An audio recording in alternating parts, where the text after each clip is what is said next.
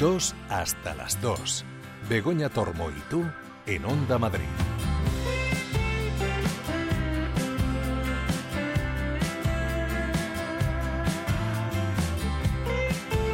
Hola, ¿qué tal? Muy buenos días, bienvenido, bienvenida a otro programa de dos hasta las dos, ya sabes, dos horas aquí en la sintonía de Onda Madrid para hablar de cosas apetecibles. Apetecibles como la comida china. Hoy empieza el año del dragón, año nuevo chino, feliz año por cierto a todos. Y coincidiendo con esta celebración hay bastantes restaurantes, 17 concretamente, de alta cocina china que van a hacer unos menús especiales para celebrar este año nuevo, esta entrada de, del año. Así que vamos a hablar con el Centro Cultural de China en Madrid para que nos cuenten qué es eso de China Taste y qué vamos a poder comer.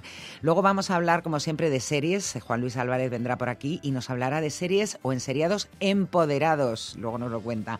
También eh, hablaremos con un cocinero, Andrés Madrigal, un cocinero madrileño que da muchas vueltas por el mundo, ha estado en muchos sitios, pero ahora está fijo con un proyecto muy personal, muy suyo, en donde antes estaba el mítico restaurante Arce, ahora está Perse, que también se va a volver mítico, estamos seguros.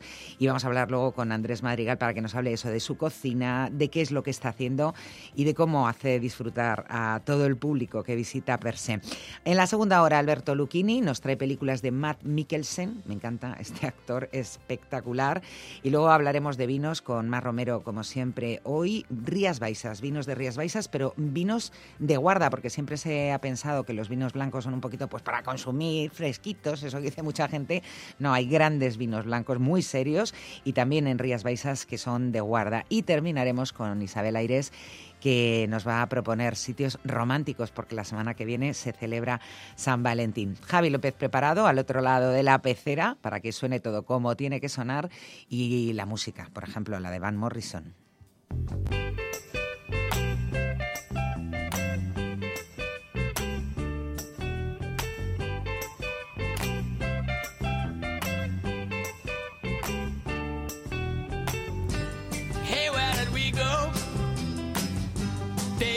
Rains came. Down in the hollow, playing a new game. Laughing and a running, hey, hey. Skipping and a jumping. In the misty morning fog with oh, our hearts a thumping and you, a brown eyed girl.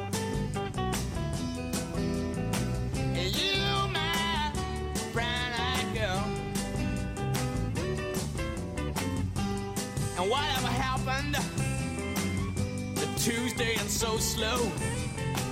Gone down the old man with a transistor radio. Standing in the sunlight laughing, hiding behind a rainbow's wall. Slipping and sliding all along the waterfall with you, a brown-eyed girl.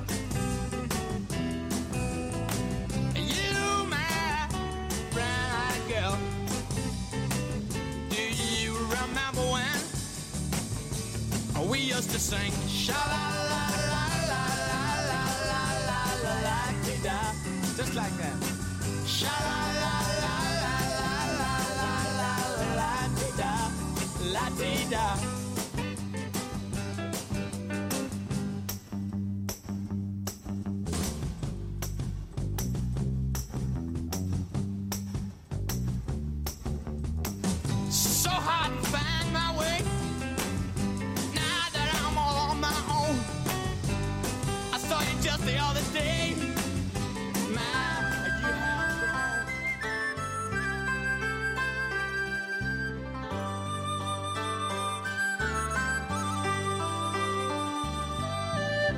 Lo hemos contado en el avance, en el sumario. Hoy se celebra el Año Nuevo Chino, Año del Dragón.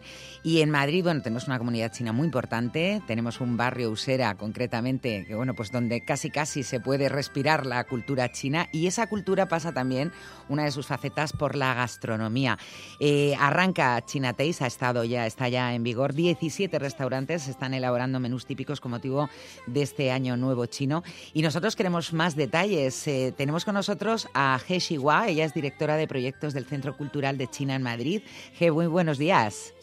Muy buenos días y feliz año. Feliz año, eso, feliz año. Bueno, eh, eh, ¿qué es lo que hacéis en China para, para celebrar el año nuevo? Me imagino que comer, porque yo que eso nos, nos une bastante, ¿no? A, a- a los españoles y a los chinos que nos encanta comer y que todo lo celebramos comiendo. Exactamente, eh, la cena de la víspera de Año Nuevo chino es la cena, es la comida más importante de todo año, en la que reúnen toda la familia, en la que compartimos eh, todo lo que eh, lo que hemos pasado todo ese año en esta mesa con un montón de platos eh, típicos para esta fecha. Por eso hemos organizado esta fiesta de la gastronomía para invitar al a pueblo español también a participar a esta tradición que nos parece eh, muy muy bonita y muy importante para reunir la familia para eh, eh, bueno este un poco es espíritu de esta fiesta Y para conocer también la cultura china, porque decía que cada vez hay una comunidad china más importante. Yo soy muy aficionada, lo confieso, a, a ir a Usera porque me encantan los restaurantes que se hacen cocina mucho más auténtica, porque hace unos años la cocina china que se conocía en España era un poquito como, digamos, de mentira, ¿no? O muy, mm, no sé, como... sí. Exacto, ¿no? Ahora ya sí que se puede comer, bueno, pues además yo que sé que aquí en España nosotros también comemos casquería, que no nos ciertos platos que a otra gente a lo mejor en otros países sí, y que se puede hacer, eh, pues eso, cocina auténtica. Eh, China Taste pretende además eh, dar un poco la visión de todas las cocinas que hay en China, un país tan enorme, pues tiene que tener evidentemente muchas escuelas de cocina, ¿no? Claro, sí, en China pues en total cuenta con ocho escuelas culinarias eh, principales eh, en la que eh, entre los restaurantes participantes de China Taste eh, abarcan, ¿no?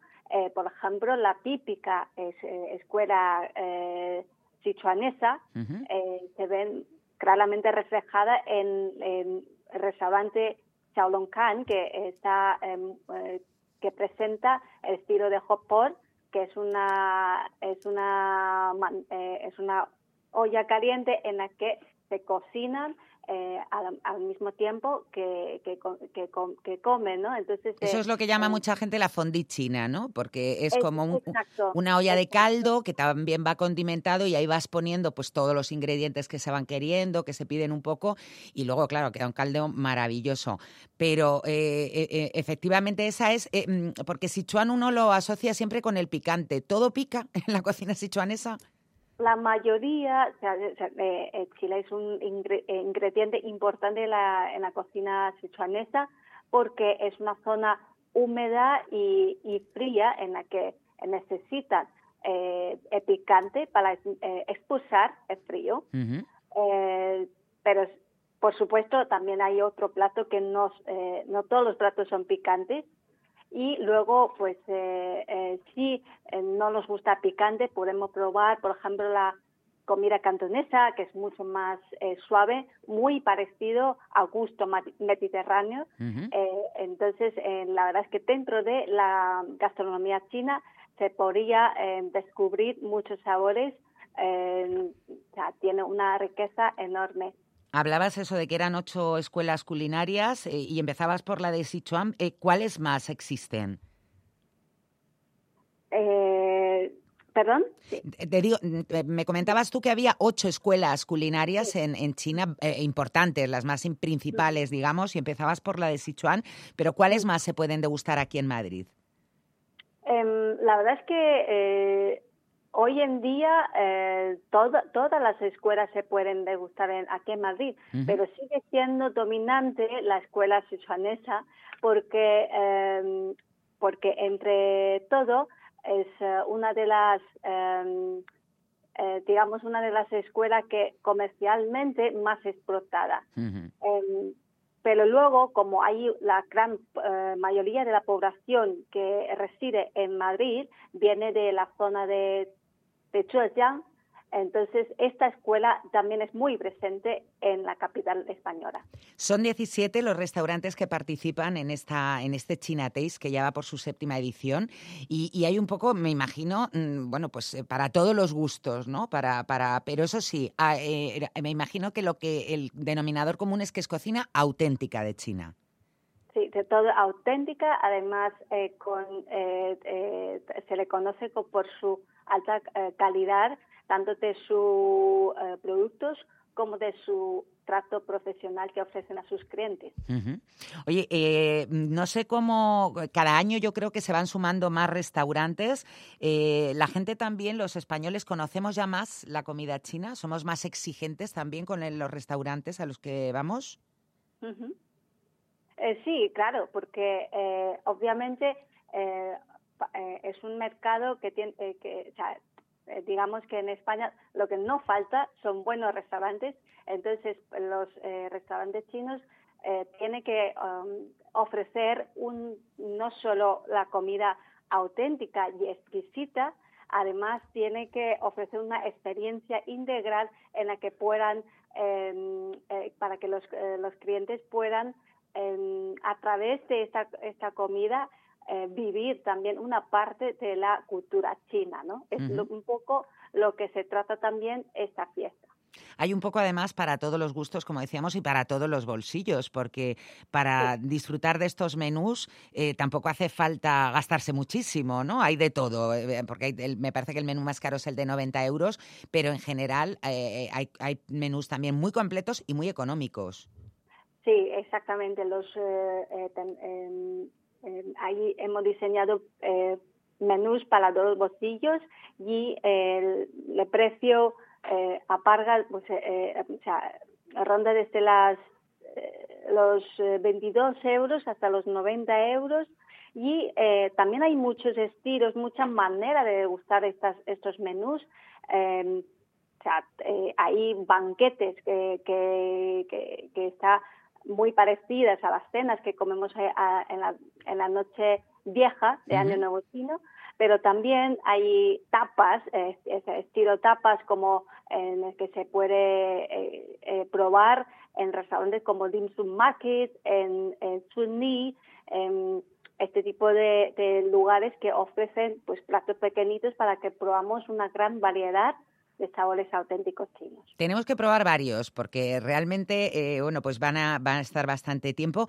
Pero además a mí me gustaría que me contaras también eh, eh, un poco el simbolismo de la cocina china, porque yo sé que, por ejemplo, muchos menús incluyen pescado y, y el pescado tiene un, un- un, pues un significado especial, ¿no? Para, para los chinos en este día. Por supuesto, porque le- el pescado en chino se pronuncia como yu y eh, es muy parecida a la palabra sobrar, ¿no? Entonces es un símbolo de abundancia. Por eso en la mesa de la cena de Nochevieja vieja no puede faltar el pescado porque queremos eh, un año eh, próspero y de y abundante. Que no sobre de todo. que no sobre. eh, de todo. Sí, exactamente. Oye, ¿y qué más, eh, qué más eh, eh, simbolim- o, o qué más alimentos tienen que estar en esa cena porque tengan un significado especial, G? Bueno, hay, hay muchísimo, por ejemplo, ah, em, y, y esto varían también en diferentes zonas como ocurren aquí en las, eh, eh, en las cenas de Navidades.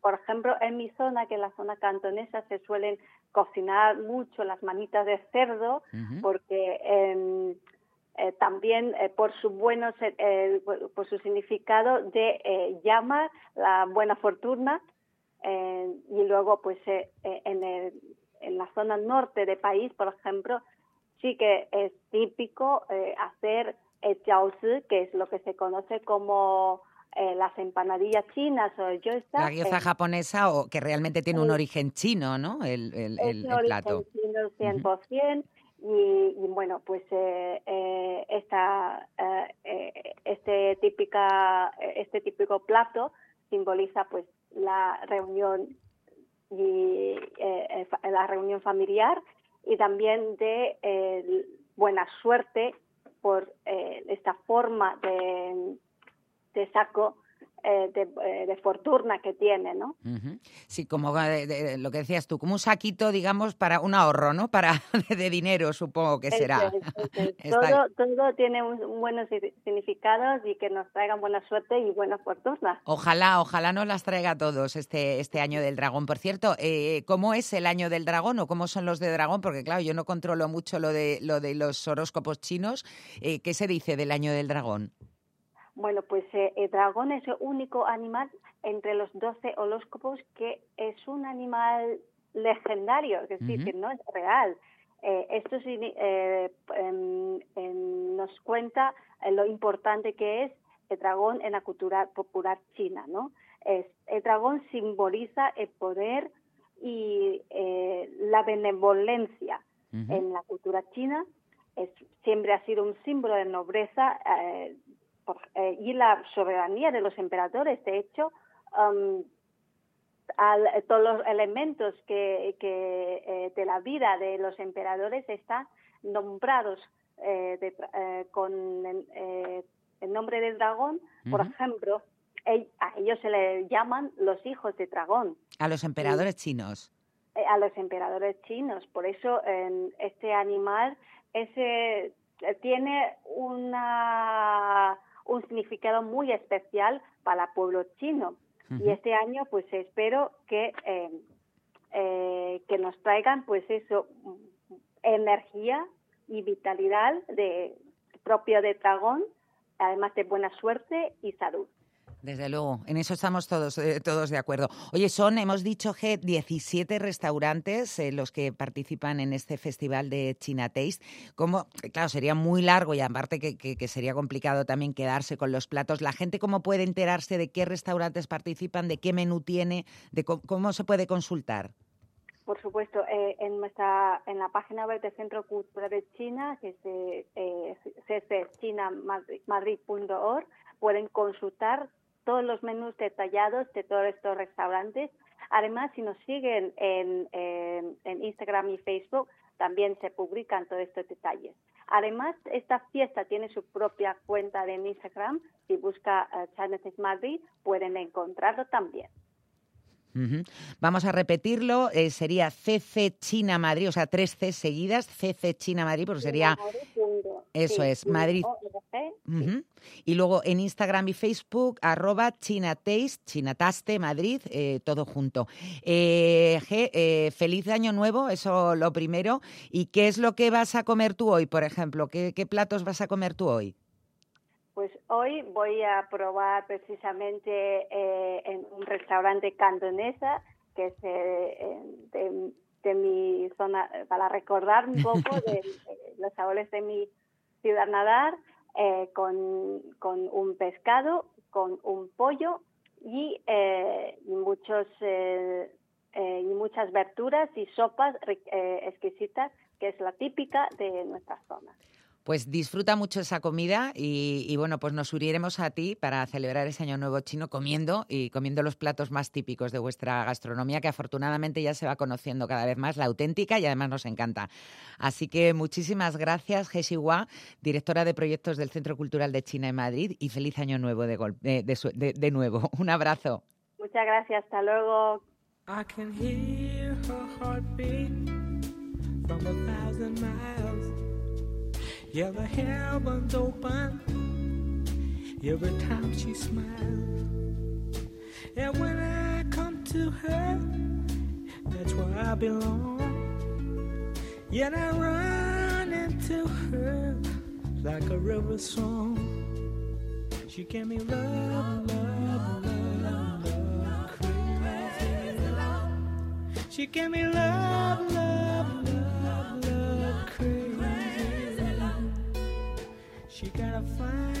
sense of humor when I'm feeling low down. Yeah, when I come to her when the sun goes down. Take away my trouble, take away my grief, take away my heartache in a night like a thief. She gave me love, love, love, She gave me love, love, love, love, crazy. Yeah, I need her in the daytime. Yeah, I need her in the night. Yeah, I wanna throw my arms around her and kiss and hug her, kiss and hug her tight. Yeah, when I'm returning from so far away, she gave me some sweet loving, brighten up my day. Yeah, it make me righteous, yeah, it make me whole, yeah, it make me mellow down into my soul. 2 hasta las 2. Begoña Tormo y tú.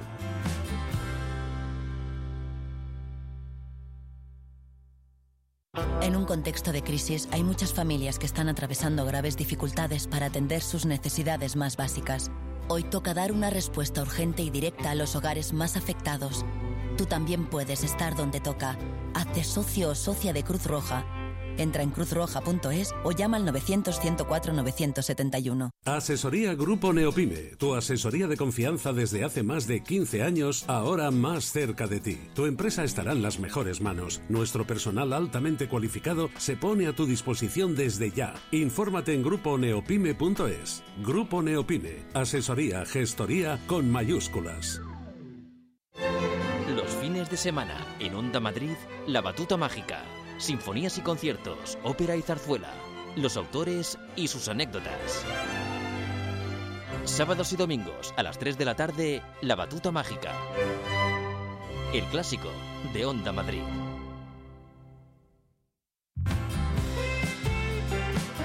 Dos hasta las dos. Begoña Tormo y tú en Onda Madrid.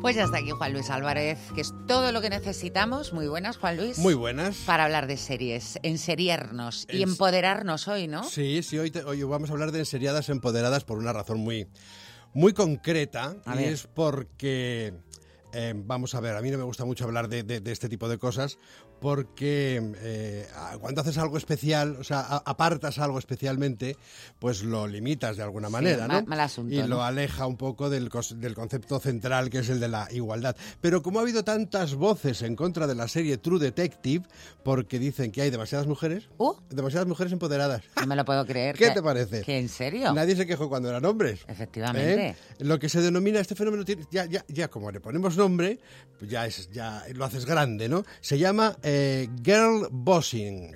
Ah. O sea, Sácate la patata de la boca. jefamientos, Jefamiento. jefamientos. Esa palabra se la acaba de inventar Juan Luis Totalmente, Álvarez. totalmente. Que queden los anales que en ese programa de dos hasta las dos surgió esa palabra Esta de palabra, jefamiento. jefamientos que femeninos. inventó Juan Luis Jefamientos Álvarez. femeninos. Eso. Entonces, bueno, yo creo que hay que hablar un poco de, de- de este tema porque, vamos, o sea, ha sido eh, claramente... Yo creo que también tiene que ver con que, pues yo qué sé, con que es Jodie Foster, con que la han sacado un poco de, de ese... Que, que no pasa el tiempo por ella, ¿eh? Está fantástica. Sí, está fantástica, pero ya se le van notando los añitos, que es- está muy bien. Perdona, ¿eh? es que tiene ya unos años. Sí, es que sí, está sí, guapísima sí, esa sí, mujer. es mayor que nosotros, Sí, ¿eh? sí, sí. O sea, está O ya, sea, que ya es muy mayor, ¿a está ya entre honor y la muerte. Y, y luego, pues, eh, que la otra jefa, la otra jefa, que a mí me encanta esa palabra, jefa, em, bueno, pues ha, ha sido, eh, es una actriz que antes fue boxeadora profesional. Entonces, Uh, se hace eso mucho... no hace falta que la empodere No, nadie. esa se empodera sola. Eh, quiero decir, eh, hablando en serio, eh, sienta muy mal, sientan muy mal determinadas cosas en determinados ambientes y entre determinadas ideologías. What happened in the last case you worked with tomorrow? That was good. Until it wasn't.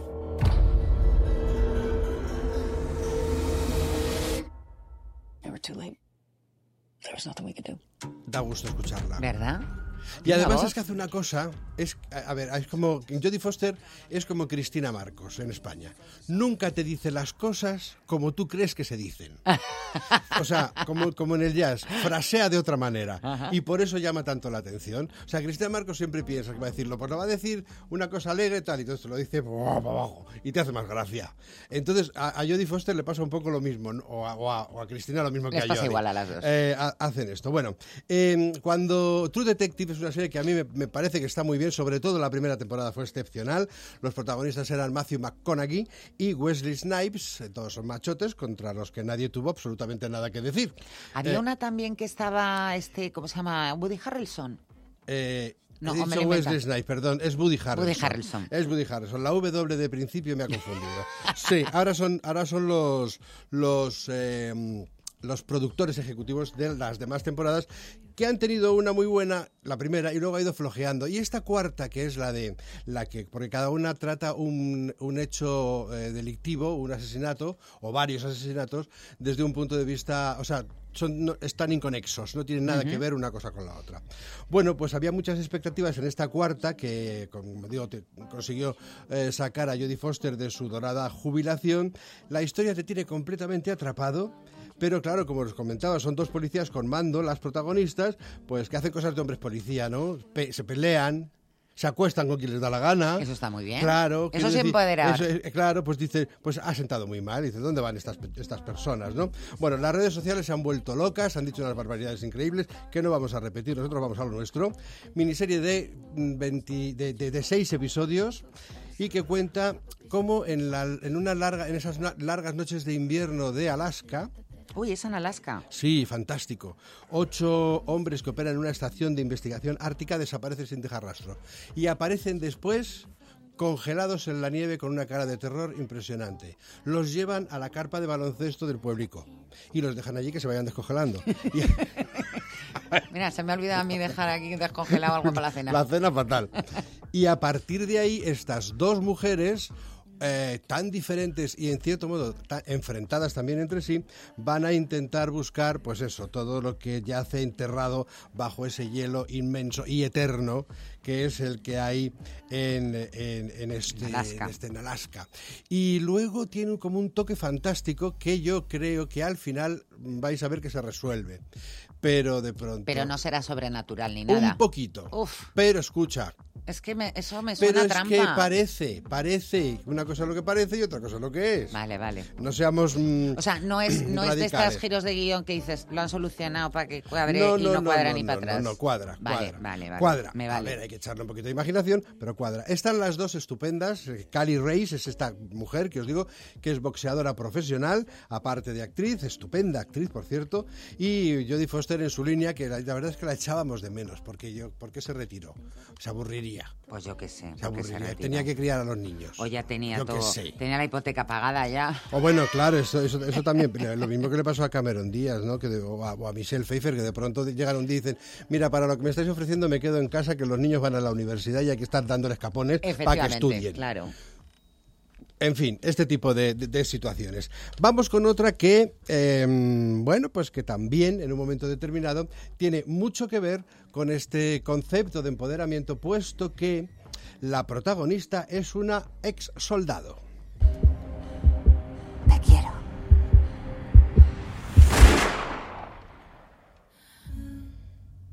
Aunque camine por el sombrío valle de la muerte, no temeré ningún mal. Aquí fue el ataque. Y aquí fue donde asesinaron a Joe Parker. Evidentemente se han cargado a, se han cargado a alguien. Sí, sí, sí, sí, tú, sí. tú también te, has dado cuenta. Blanco y en botella. Te has dado cuenta tú también, ¿no? La serie se titula Engaños. Hay quien dice que es muy engañosa. Esa es de Netflix. Sí, esa es de Netflix. La anterior he dicho que era, era, era, ah, ah, ah, ah, sí, ¿no? HBO porque Sí. no la tengo yo, Sí. no la puedo ver. Este, este está en Movistar también. Ah, Está en Movistar tampoco lo tengo.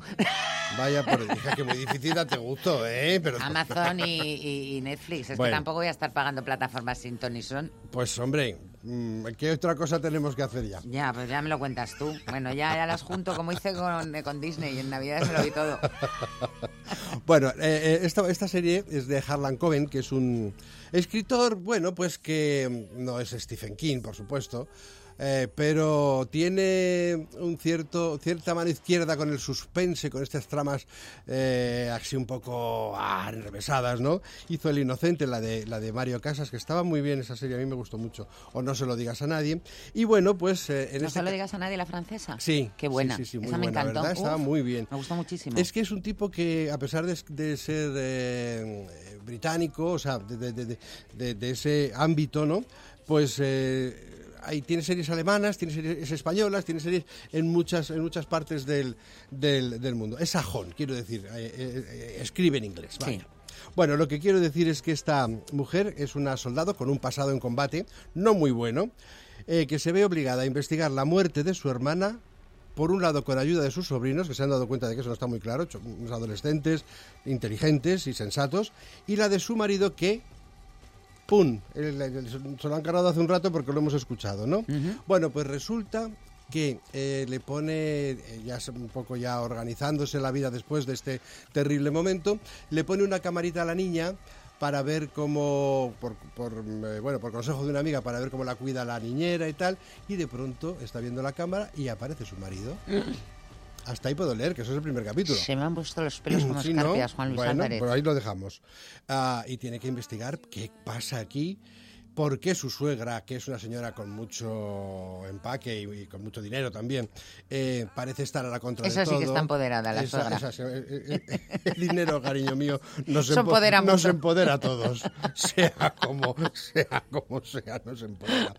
Bueno, la, la serie está, esta te la bebes como un vaso de agua. O sea, no es una gran serie, no, no es una gran serie. Pero si es que tampoco hace falta que sea Pero todo está muy obra maestra. Que entretenida. está entretenida, que te la ves bien, que tal, Sí, fenomenal. te ¿Qué hace un poco de pedimos? trampa de vez en Claro. cuando, te engaña. A mí me gusta que me engañen. No puedes ver todo series mm, No. que sean, o sea, Top todo obras no. maestras una Top detrás no. de otra. Todo top no. No. Imposible. Bueno, eh, muy buenos actores. La, la- la protagonista es talentosa y atractiva. Se llama Michael Keegan y fue me y es estrella de la serie británica Coronation Street, que es una de estas que empezó. No la he visto. Oh, y todavía sigue. No la he visto. No, no, si no se ha visto. Es, es británica. Esta es de toda la vida de allí. Ah, Hablando de eso, eh, ahora con el príncipe Carlos, bueno, el rey Carlos, ya claro, que Sí. tiene cáncer, que lo han dicho y tal, tendrán que hacerlo en The Crown ya otra temporada más. Uy, no lo había pensado. Claro, yo es que cuando, te lo juro, que lo primero que he pensado cuando han dicho, digo, otra temporada de The Pues Crown. yo sabes lo que he pensado. Digo, qué mala suerte este hombre. Ya, sí. Lo que ha estado esperando Bueno. el muchacho. A ver, también hay gente con mucha peor suerte en el mundo. ¿eh? No, hombre, sí. bueno, ya, ya, claro. Como dice mi amiga Ay, Paloma, si me pero- miro no soy nada, pero si me comparo, pues eso, que Pues, se compare este por- con toda la gente me que... parece muy bien, pero eh, dices que curiosa es la vida, ¿no? Ahora que este hombre podía disfrutar de lo que ha querido ser toda la vida, de ser el Casado el con la que quiere, eh, siendo rey siendo y rey. tal, y ahora mira. Pues ahora tiene que, que someterse a estos tratamientos que siempre son Otra temporada de The Crown. otra de temporada. Bueno, lo- lo- lo- ahora les llamo lo sugiero. está esta mujer, está Richard Armitage, el señor de los hobbits, y la veterana Joanna Lumley, que los más mayores la recordaréis como Purdy. Dices, uy, ¿quién es Purdy? ¿Quién es Purdy? A mí me suena muchísimo. Lo- la de los nuevos Vengadores, aquella Claro, espía, claro, claro, claro. que aquella espía que nos recuerda a todos que en ese momento en el que nosotros estábamos aquí con las suecas en la playa, persiguiéndolas, quiero decir, esta dejaba a todo el mundo con la boca abierta y con el labio de abajo colgando, porque era una señora em- realmente empoderada para el año 75. Entonces, bueno, que hemos ido con un poquito de retrasos, es evidente. Vamos con una tercera. Un elefante se balanceaba sobre la tela de una araña. Como veían que no se caía, fueron a llamar a otro elefante. En estos 40 años hemos hecho muchas cosas juntos, pero de la que ¿La estoy más visto? orgullosa No, no la he visto, pero he visto la, vamos, la, la promo sí. ¿Cómo es, doña Adriana? Es que a mi Adriana Ozores me Oh. tiene enamorada. O sea, Oh. me parece un pedazo de actriz. Pero bueno, de lo mejorcito, de lo mejorcito que tenemos aquí. que no se, le- o sea, esta mujer si hubiera vivido en Estados Unidos o en, en- vamos, hubiera es, sido es nuestra Meryl Streep o, o Meryl Streep es nuestra Diana Ozores. más quisiera Meryl Streep, fíjate lo que te digo, de Pues sí, verdad. pues o sí, pues sí, te lo digo. Bueno, la serie se llama Galgos. Eh, Galgos es una empresa, es el nombre de una empresa en la que, eh, bueno, pues que está regida por una familia llamada Somarriba, que a mí reconozco que lo del apellido me hace un poco de gracia cada vez que se ¿Por? lo oigo. No sé, porque me hace gracia el apellido. me suena a Forges. Vale. Me, su- me da por, me suena a Forges. Pues bueno. ¿sabes? Una cosa así. Bueno, eh, mía, mía, totalmente mía. Entonces, esta sí que cuenta el empoderamiento de una mujer que de, de edad, porque Adriana, el personaje de Adriana debe de andar ya en los sesenta y tantos, eh, harta de ser un florero toda la vida. Sí, con una fundacioncita para que se entretenga mientras los hombres llevan ahí el grueso de la empresa. Su hermano y su marido, que es un pinta de mucho cuidado. Eh, engañando a su mujer, pues el pinta este logra quitar de en medio al hermano de ella, o sea, a su cuñado, que es el presidente de la empresa, logra quitárselo de encima y él cree que se va a colocar él. Pero ella en ese momento no ve la situación clara, estoy hablando del primer capítulo, eh, no ve la situación clara y entonces decide ser ella, por primera vez, perdón, la que toma las riendas de la empresa. Madre mía lo que se encuentra esa mujer. Aquello es... dicen Debajo que es- de la alfombra, dicen, ¿no? Bueno, dicen que es la Succession, Succession española. Eh, es verdad que tiene muchos parecidos, pero claro, a la española, o sea, son arriba. claro, pero de todas maneras, la hija es, un, es tremenda. El hijo, que está estupendo, que es un actor, se llama Marcel Borrás, estupendo actor. Me ha encantado. Eh, bueno, pues está con sus líos, con sus juergas, con sus, pero quiere hacerle, o sea, tiene una gran deuda mm, eh, emocional con su madre y la quiere ayudar en este paso y la pobre mujer se va encontrando que el marido le va haciendo, bueno, todas las del mundo y muchas más. No quiero entrar en mucho, en mucho más detalle, pero os la recomiendo. ¿En qué plataforma Está en? Movistar. Movistar. Son seis capítulos y, y está siendo muy agradable de ver y sobre todo eh, tener a Adriana Ozores al frente y a Patricia Gómez Azraiz, que también es una muy buena eh, actriz, pues eh, le da como empaque a la serie. Y aliciente para verla. Y aliciente, sin duda. Y aquí hemos, pon- ponemos aquí entonces punto final a nuestras empoderadas de, de- de esta semana y ya no vamos a hablar nunca más de esto. No, Chimpún, escucha. chimpún. Claro, chimpún. ¿Por qué? Pues porque, pues porque esto no hay que hablarlo, esto hay que verlo y hay que hacerlo. Exacto. Y, Y que no sea llamativo. Y que no sea, llamativo. normal. Entonces, esta vez, por lo de Jodie Foster, lo hemos sacado a colación, pero yo espero no tener que volver a hablar de, de este tema. Yo también, Juan Luis Álvarez. Pero de muchos otros sí. Así Sí. que te espero aquí la semana que viene. Hoy no sabes lo que tengo la semana que viene. Uh. Oh.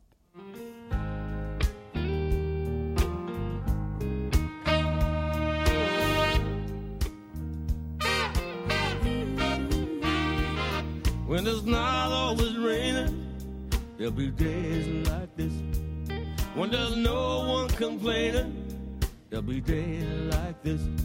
Everything falls into place like the flick of a switch. Well, my mama told me there'll be days like this. When you don't need to worry, there'll be days like this. When no one's in a hurry, there'll be days like this. When you don't get betrayed by that old Judas kiss.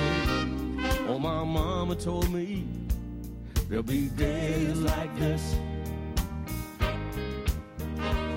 When you don't need an answer, there'll be days like this. When you don't need a chance, there'll be days like this.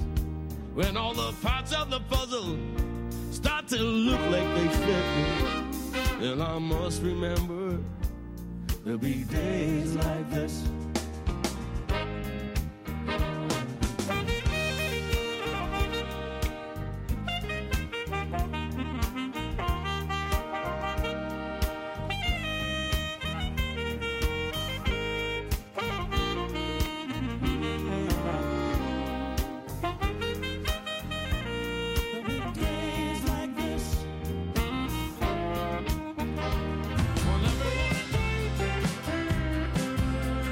Hasta las dos en Onda Madrid.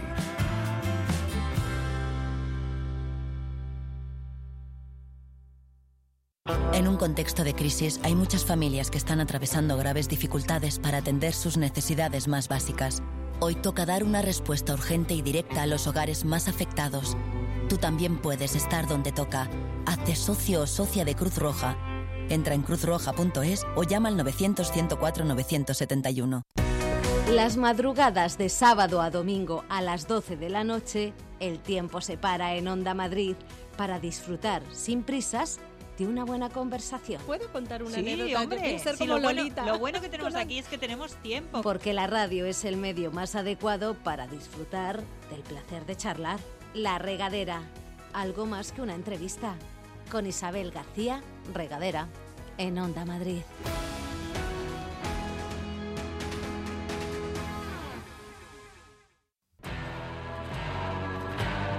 ¿Quieres conocer las historias más terroríficas de Madrid? OVNIs, lugares encantados.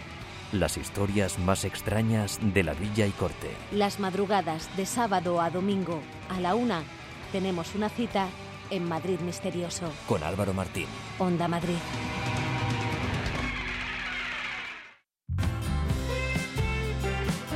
Dos hasta las dos. Begoña Tormo y tú en Onda Madrid.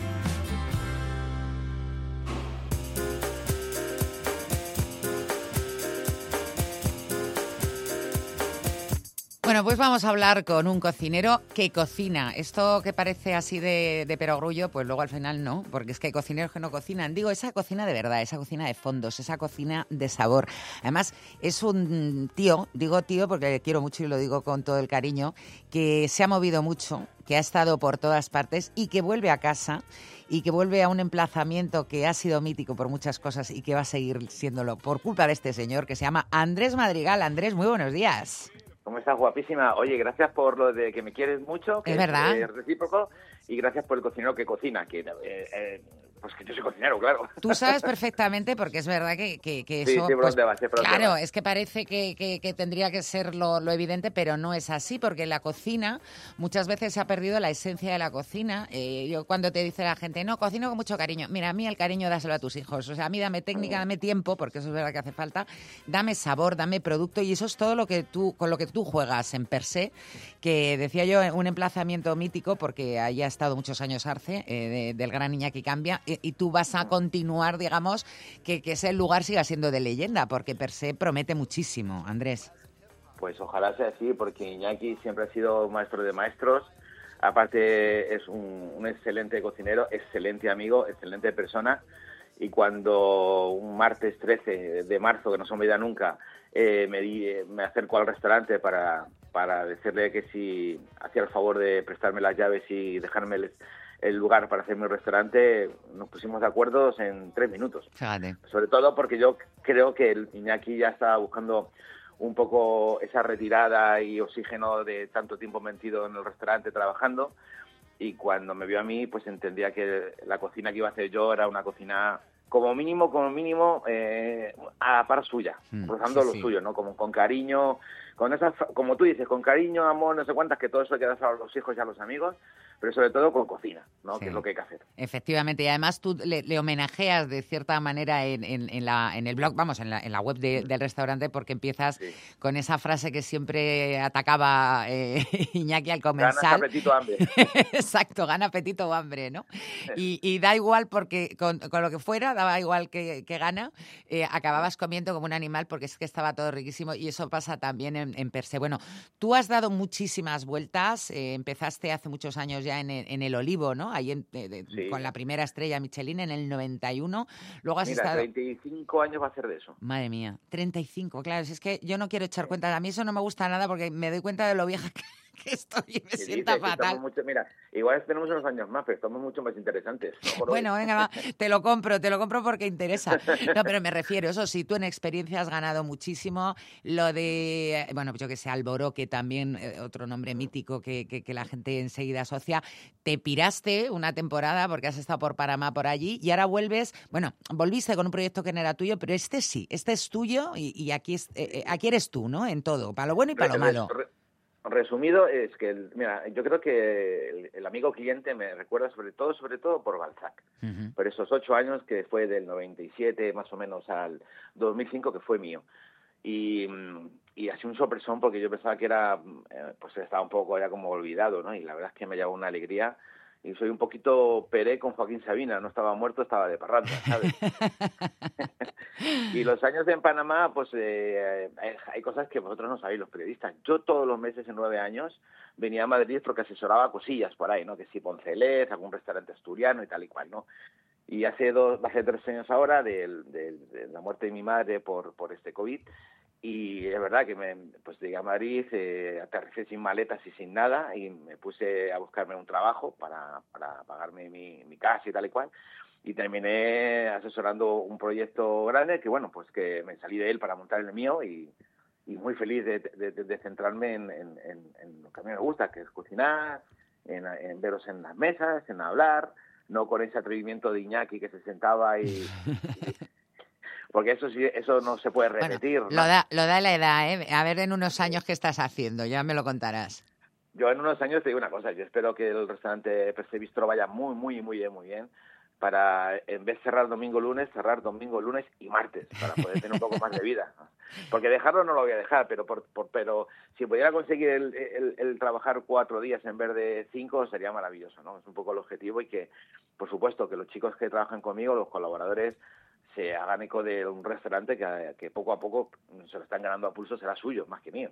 Sí, bueno, pero es que es verdad que tenéis muy mala vida los cocineros en general. O sea, curráis cuando estamos todo el mundo disfrutando, eh, los días que, que tenéis libres o, o- o la- o los ratos que tenéis libres, pues no coincidís con nadie. O sea, eh, y encima muchas veces los días libres que tenéis los utilizáis en hacer otras cosas que también tienen que ver con la cocina. O sea, es que... Sí, lo aplicamos, aplicamos mucho para eso también. Nos olvidamos a veces un poco de, eh, sobre todo de la familia, que son las que las tenemos más abandonadas, ¿no? Porque luego los amigos casi siempre son amigos del gremio y hacen lo mismo que tú. O sea, que no, como con eso vas un día que no, un domingo que se supone que no hacer nada, pues bueno, yo no porque estoy medio jubilado en estas cosas, pero fíjate todos estos amigos que se la pasan un día en Madrid Fusión, otro día en Fusión Hong Kong, otro día en Fusión México, otro día en Fusión... Yo no sé cómo lo hacen, la verdad, no, no sé cómo... Te, te deben tomar vitaminas, ¿no? Claro, también tiene... Eso, eso tiene también otra factura, que es que nunca estás en tu casa. Ya, eso. Y tú, sin embargo, tú al revés, tú no sales de allí, estás ahí mm, eh, No, empadronado en Augusto Figueroa 32 directamente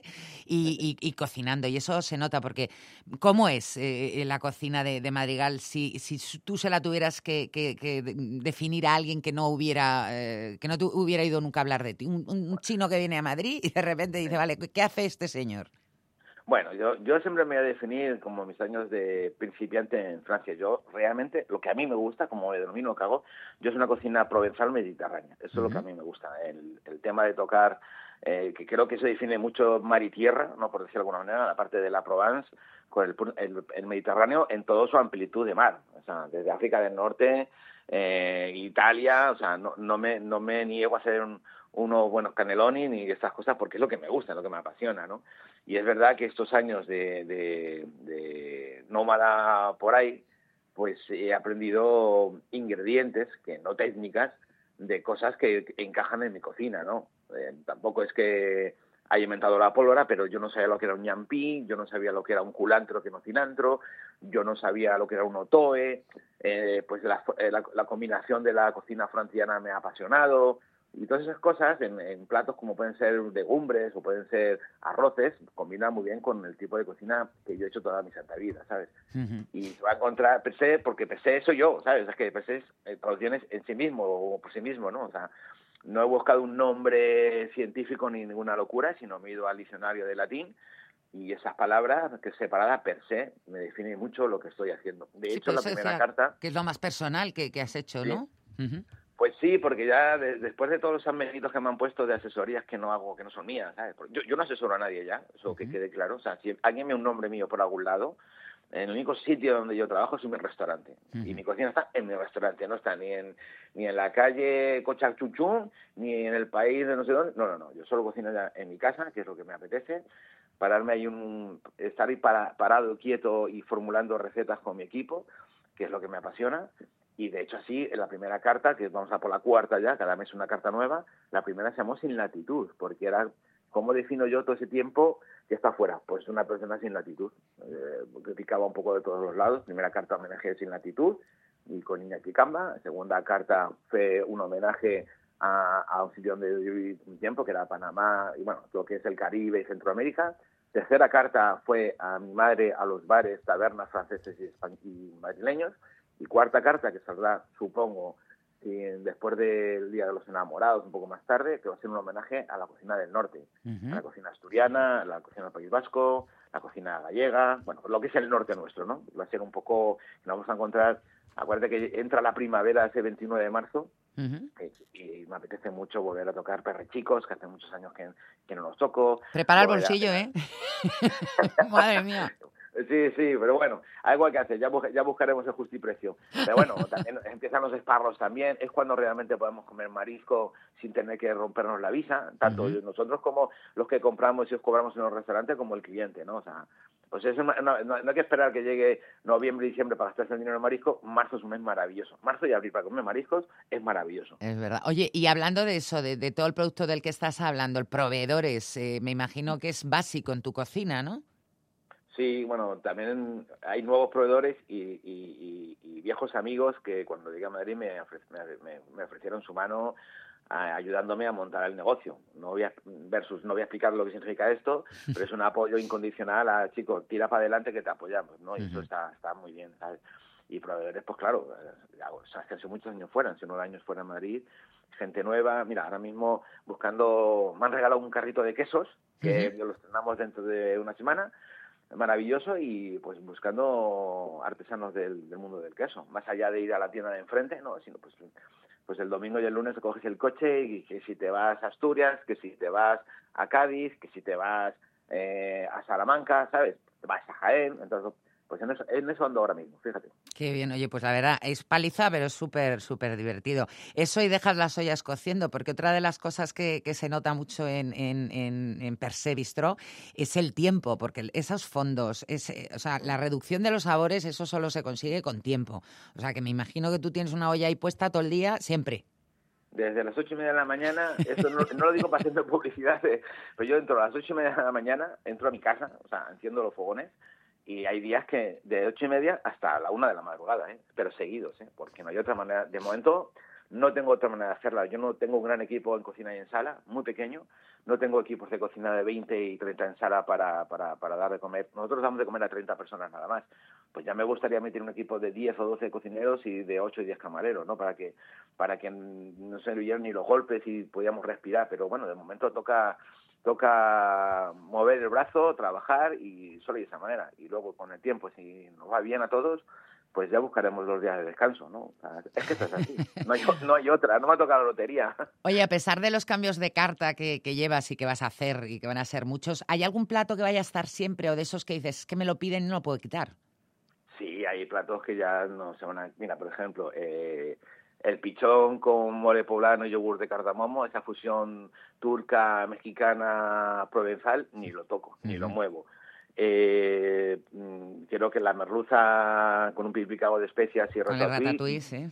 le gusta a la gente. El ceviche no lo toco tampoco, ¿sabes? No, no lo voy a tocar tampoco.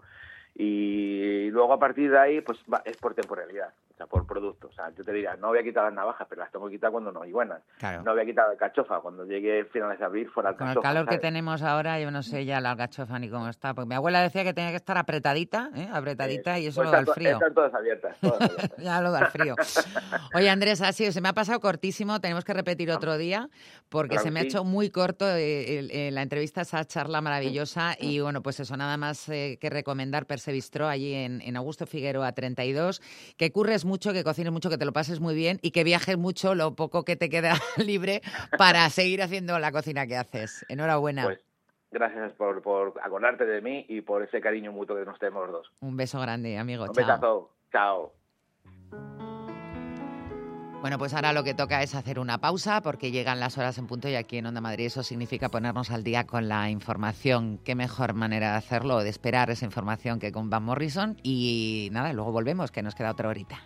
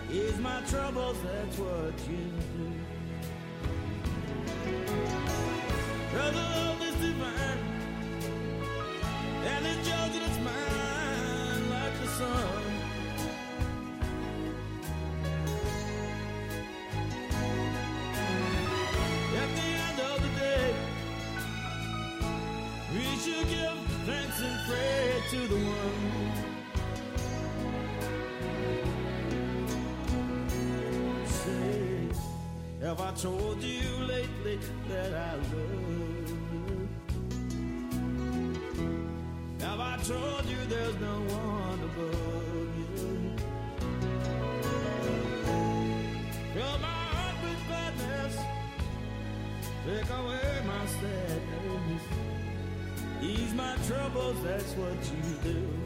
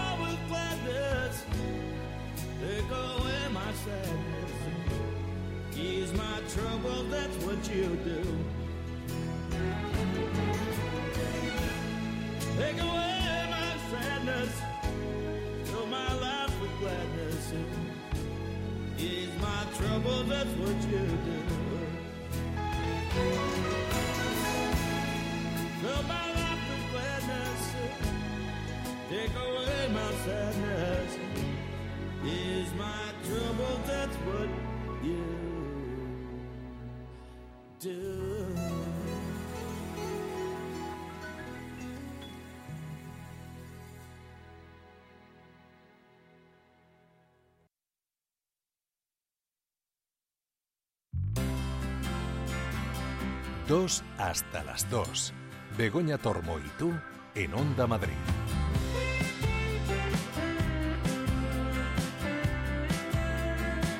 Acompaña Javi López, ¿eh? que si no, no se podría oír el programa. Y bueno, y más gente, porque Alberto Luquini está ya aquí preparado para hablarnos de cine, concretamente de películas eh, protagonizadas por Max Mikkelsen.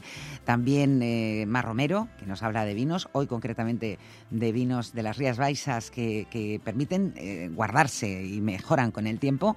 Y también de Isabel Aires, que nos trae sitios para celebrar románticamente, como no puede ser de otra manera, San Valentín. Así que vamos por eh, orden y empezamos por el cine.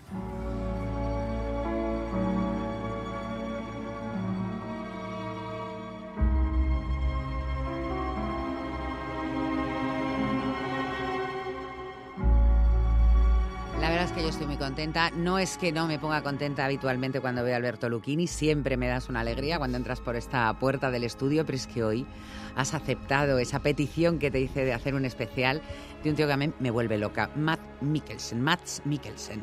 Nada, muy buenas. Pues nada, yo encantado porque además yo selecciono las películas, pero te voy a dejar a ti que hables, No, que, no, no, no, que eres la, fa- la fan número, fan, número uno de, de de este Mads hombre. Mikkelsen. Me Y, parece guapísimo, pero es que me parece un pedazo de actor fundamentalmente. ¿eh? A ver, a mí lo de guapísimo tengo... No, a guapísimo no sé, es que- atractivo. Sí, bueno, es verdad que atractivo es, pero tiene esos ojos caídos, tristones, no sé. Perdona, te lavas la boca con jabón vale. antes de decir no sé qué de los ojos de Max Mikkelsen. Bueno, en cualquier caso, lo que, lo que no vamos a discutir es que es uno de los mejores actores de, del momento y de los últimos 30 años. Además, tiene una peli en cartel. Sí, se- también un poco ya- por lo que venía claro, la historia. Como, como dijimos hace una semana, vamos, íbamos a aprovechar el estreno de La Tierra Prometida, título original El Bastardo, eh, para, para hablar de Mads Mikkelsen. Bueno, primero vamos a hablar obviamente de, de la actualidad, ¿no? Y, y La Tierra Prometida es un peliculón, una historia épica dirigida por, por Nicolai Arcel, en, que se desarrolla en el siglo XVIII en la zona norte de, mm, de Dinamarca, en unos mm, paisajes inhóspitos que están dominados por, los, por, lo- por el brezo, que es una planta salvaje que, que impide que se cultive nada. y Entonces, un, un capitán del ejército retirado le pide permiso al rey para ir allí a cultivar esos, a, a- a- a domesticar esos terrenos y a crear una colonia en nombre del rey. Bueno, en nombre del rey y para medrar él y para ganar dinero, porque eh, él es un bastardo de la alta sociedad que le mandaron al ejército para quitárselo de, de en medio. Lo que pasa es que cuando llega allí se encuentra con las reticencias y, y las luchas de todos los poderes fácticos de la, de la zona de todas las fuerzas vivas, que claro, que como es una zona que está muy alejada de, de Copenhague, hacen y deshacen lo, Lo que, que les da la a- gana. lo que les da la gana. Y entonces intentan echarle. Bueno, la interpretación de Mads Mikkelsen, como siempre, maravillosa. De hecho, ha ganado el premio, el premio europeo a la, in- a la mejor interpretación masculina por, por esta película. Y bueno, pues vamos a, vamos a hablar de 10 películas de, de la filmografía. Ya tiene más de 50, incluidas algunas series, como por ejemplo Hannibal, que es muy famosa sobre el Sí, FBI, pero mm, aquí hablamos solo de, de cine. Y, y fíjate, mm, Mikkelsen nació en el año 65 en Copenhague, eh, pero es que debutó en el cine en el 96, o sea, ya tenía 31 años.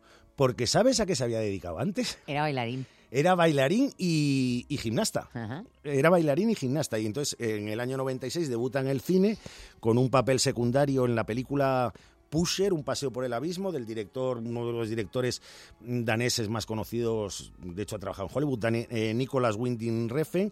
Y, y en la carrera de, de Mikkelsen se alterna eh, cine de autor europeo con, con grandes producciones hollywoodienses.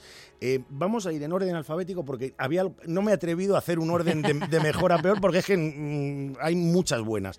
Lo que sí, hay una pregunta que hay que lanzar al aire. A ver. Si Nicolas Cage tiene un Oscar, ¿cuántos no debería tener Matt Mikkelsen? Pues, pues 50. Pues por lo menos.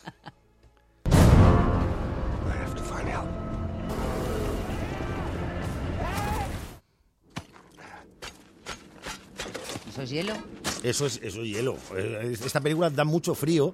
Se titula Ártico mm, y es una producción islandesa del año 2018. Es una de las películas quizá menos conocidas eh, No la he visto. entre el gran público ya de, de Mads. Mikkelsen.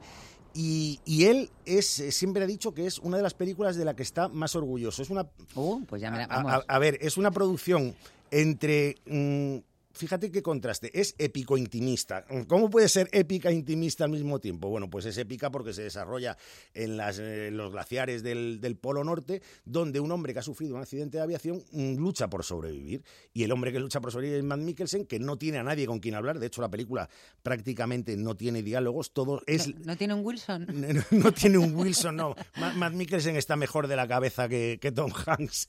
Eh. Y, y claro, mm, él no habla, lo expresa todo a través de la mirada, porque es que prácticamente solo le vemos los ojos, porque va tapado todo lo que puede, eh, con temperaturas que llegan hasta, hasta 70 bajo cero en, en los páramos donde, donde se encuentra, y es la lucha del ser humano contra la naturaleza más hostil para sobrevivir. Bueno, un personaje que le va como anillo al dedo a, a Matt Mikkelsen, y ya digo que él está orgullosísimo de esa película porque dice que era un personaje complicadísimo de componer solo a base de, miradas y de decir no me quiero morir. If you can get the king to visit bedchamber on the first evening, you'll be perceived as a great success. Pues mira, esta fue la primera película que vi yo de Max Mikkelsen. Ahí Sí. ya caía rendida. Yo, yo creo que esta es una de las películas más famosas, de, entre otras cosas porque estuvo nominada al Oscar a la mejor película extranjera, que es Un asunto real, por cierto, dirigida por Nicolai Arcel, el Ujú. mismo director de, De Bastard. de- de- del Bastardo.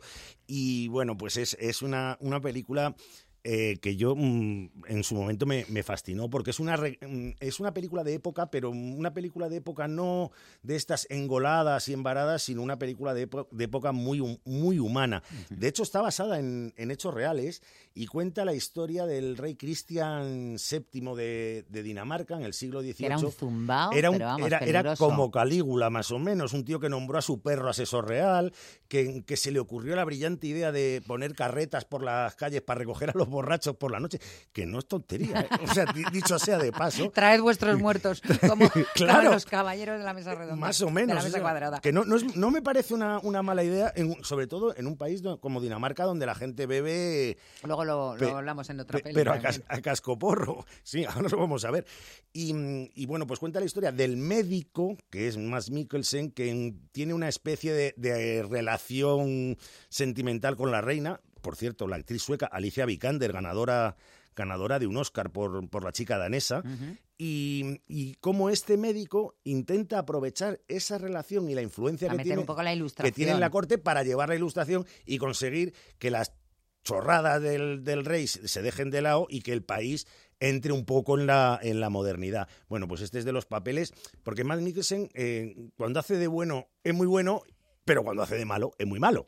This may be too much for a blunt instrument to understand. Any thug can kill.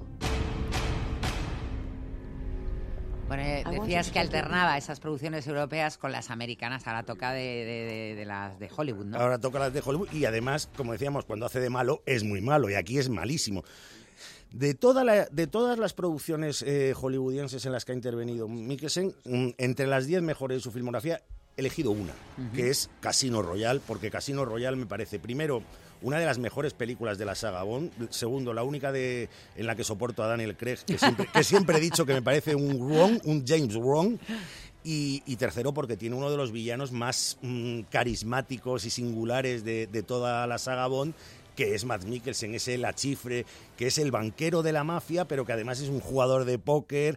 Y, y esa, esa- ese duelo, mm, esa partida de póker entre, entre la Chief y, Bond es uno de los momentos, yo creo, antológicos de, de toda la saga Bond. Es la, la película la dirigió Martin Campbell en 2006. Lo que sí voy a aprovechar es mm, Casino Royale para recordar otras de las grandes producciones de, de Hollywood en las que ha intervenido, aunque no nos centremos mucho en ellas, porque fíjate, ha intervenido en algunas de las sagas de más éxito de la historia. Eh, participó en Rogue One, que es una, un spin-off de la Guerra de las Galaxias, en el año 2016. Participó en una peli de superhéroes, en Doctor Strange, de Scott Derrison, de 2015. Eh, ha participado en la última de Indiana Jones. Ay, es que no la vi al final. Indiana Jones y el Dial del Destino. Y debutó en Hollywood con el Rey Arturo, de la que hablamos hace muy poquito, dando vida a Tristán. O sea, Ha participado en películas que han recaudado auténticas millonadas, con lo cual, bueno, pues se puede permitir luego volver a Europa y hacer lo que le da la gana.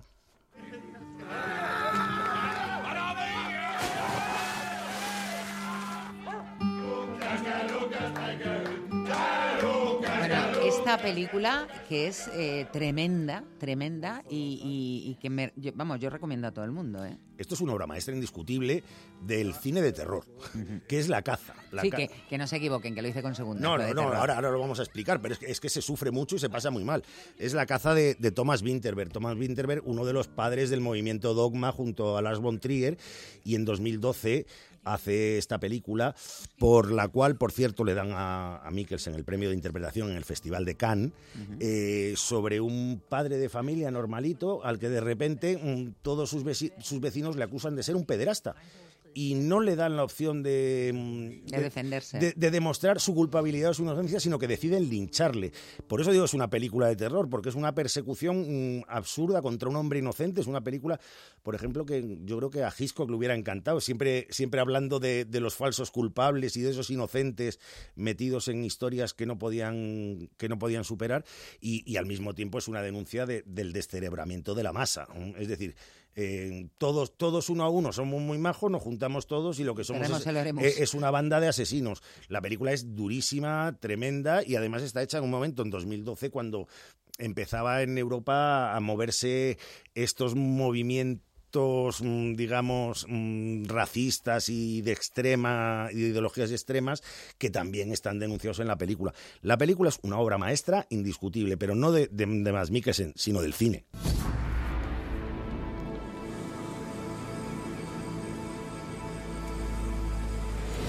Want to meet you.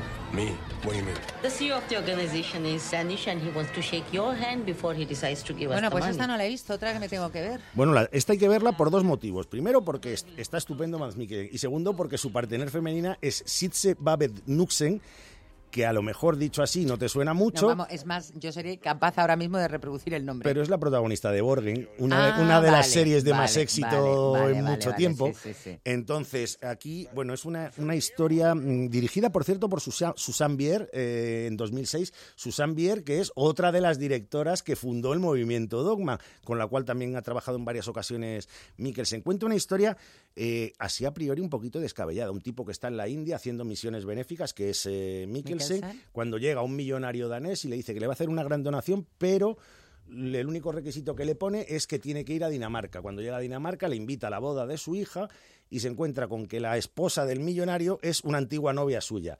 Pero hilando, hilando, hilando, resulta que es que la hija no es del millonario. Se la había dejado atrás, Uh. sin, sin él saberlo. Y el plan del millonario es que Mikkelsen se haga cargo de su viuda y de su hija porque tiene una enfermedad terminal. Madre o sea, mía. dicho así, parece un culebrón venezolano total, contado por Susan Bier y, y protagonizado por Matt Mikkelsen y Sitze Babenduksen, nos encontramos con que es una película exacerbadamente romántica, llena de sensibilidad y muy emocionante. Eh, es una película, bueno, ahora, ahora hablaremos de, de su de su guionista, pero es la, la segunda colaboración con Susan Bier y ahora veremos la primera. Er. Mange tak. Selv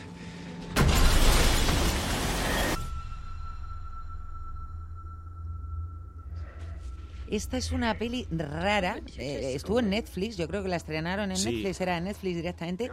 Rara, No, rara. no, esta se estrenó en cines, ¿eh? Ah, en cines. Se estrenó, se estrenó- yo, Pues la vi, yo la vi en Netflix. Yo la vi en salas comerciales. ¿Sabes lo que pasa? Esta película tuvo un- un muy mala suerte porque se estrenó en junio de 2021, cuando ir al cine era un acto de fe. Ah, porque la- había que dejar dos butacas, había que ir con sí. mascarilla y claro, en junio de 2021 pues íbamos al cine cuatro taraos, básicamente. y es una pena porque pasó muy inadvertida por salas comerciales cuando a mí me parece una grandísima película que es Jinetes de la Justicia. Rara, ¿eh? Con- es, es rara. eh. conmigo en que es rara. A ver, yo creo que es la película que podría hacer Tarantino si, hiciera cine en, en Dinamarca, porque es una mezcla de, de thriller hiperviolento, de cine negro, de western, de comedia negra. Es, es una especie de la revancha de los novatos en bestia, eh, con, con Mads Mikkelsen como militar que, que quiere vengar la muerte de su mujer, que se supone que había sido en un accidente de tren, pero en realidad Le había, llegan unos que le hacen un pensar que podían ser un... Luego, luego es una película mm, que también podría tener que ver con, con una mente maravillosa, porque las matemáticas y la teoría del caos están sobrevolando por ahí. Los, tre- los tres socios que se echa Matt Mikkelsen son a cual más patán y más, y más paria de la sociedad. Y más frikis. Bueno, es que Andes Thomas, eh, Thomas Jensen, que es el director de la película, también dirigió a, a Mads Mikkelsen en La manzana de Adán y en Hombres y Gallinas, pero es que es el guionista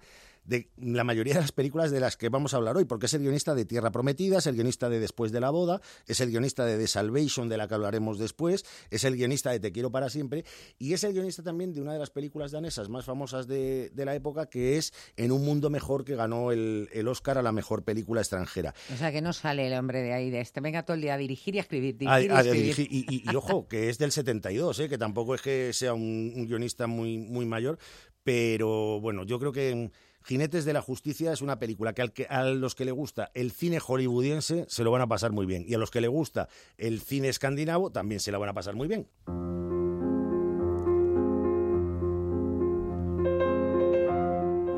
Men jeg har lyst til at starte aftenen med lidt champagne. Det lyder dejligt. Pues otra película también muy dura, muy dura, muy dura, si te pones a pensarlo, pero eh, que te la bebes, nunca mejor Te, dicho. te- te la bebes entera y de hecho sales del cine con unas ganas de quedar con unos amigos para ir a tomar un, un cacharrín que es estupendo. Es- esta es otra obra maestra indiscutible, que es otra ronda, también dirigida como La caza por Thomas Winterberg. Esta es del 2020. Bueno, esta película ganó todo. Mm, el premio a la mejor película en- del cine europeo, el Oscar, eh, Mads Mikkelsen ganó el premio de interpretación en el Festival de San Sebastián y, y es una, una película inclasificable, de hecho políticamente incorrecta hasta decir basta, porque son Pero sí que es verdad que tienen los, países eh, en general, los países nórdicos, los países muy fríos, tienen bastantes problemas con el alcohol. eh, tienen problemas con el alcohol, pero lo que plantea la película va más allá de los problemas con el alcohol, porque es cuatro profesores de instituto que se esfuerzan a tener siempre un grado alcohólico en la sangre, porque esto nos hace más brillantes. O sea, si estamos completamente sobrios, no funcionamos al 100%. Si, si llevamos un poquito de alcohol en la sangre, sí funcionamos al 100%. Y ese es el mensaje de la película, que es un canto a la vida, además, que reivindica la, amistad, la fiesta, la solidaridad entre los amigos, la, confraternización, pero siempre, siempre con alcohol delante. Por eso digo que es absolutamente políticamente incorrecta. Y además es una película en la que hay representación española, porque al principio, en uno de los banquetes que se están dando, se beben una botella de Juve Camps. Anda.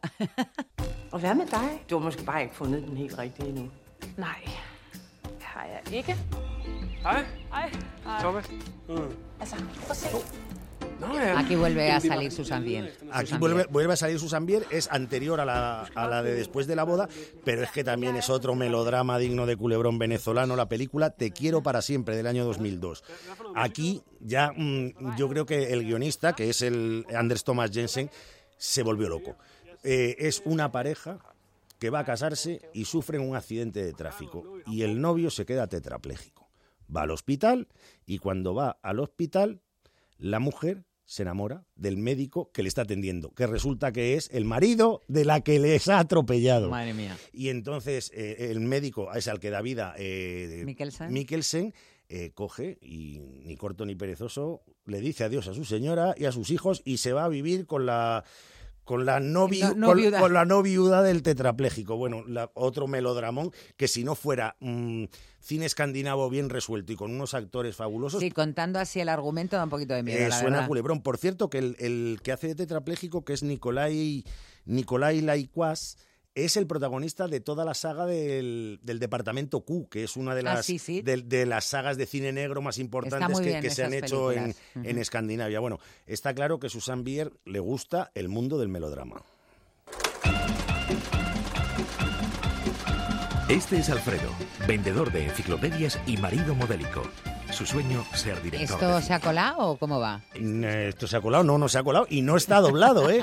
es, es, es una película española, porque Mads Mikkelsen, que yo creo que muy poquita gente lo tiene presente, trabajó en la película Torremolino 73 de Pablo Berger del año 2003, que es la primera película, por cierto, de Pablo Berger, que este año ha hecho Sueños de eh, Robot Dreams, que es maravillosa.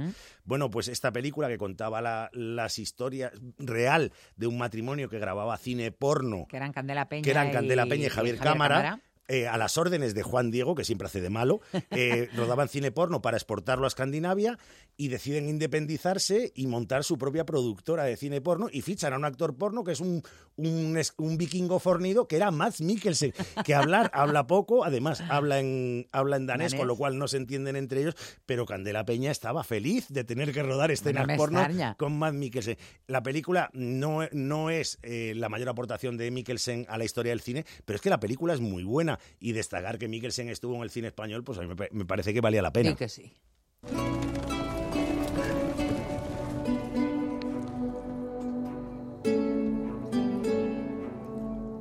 Pues esta también me gustó mucho, fíjate. Bueno, es que nos faltaba un western western y el western western Pero además western, no como cuando a veces dices tu western refiriéndote un poco a la estructura, ¿no? No, no. western de que ocurre en el Western lejano que se desarrolla en las montañas rocosas y eh, yo he puesto el título Venganza Fatal que me encanta que es como se estrenó en América Latina porque en España se mantuvo el original de- Salvation. de, Salvation eh, lo dirige Christian Lebring en 2014 es una película de producción danesa aunque sea un western del lejano oeste americano y Matt Mikkelsen es un antiguo militar que se va con su familia allí y después de que unos forajidos le maten a la mujer y al hijo, la matan y la violan y le matan al hijo y toda la película gira alrededor de su venganza respecto al malo malísimo. Es una película que tiene muchos ecos del cine de Clint Eastwood, sobre todo mm, el eco de Sin Perdón está ahí. Es una película que recuerda estilísticamente un poquito al cine de Sergio Leone y es una película en la que aparece una mujer empoderadísima en el oeste, que es Eva Green, con la que ya había coincidido, por cierto, en Casino Royal,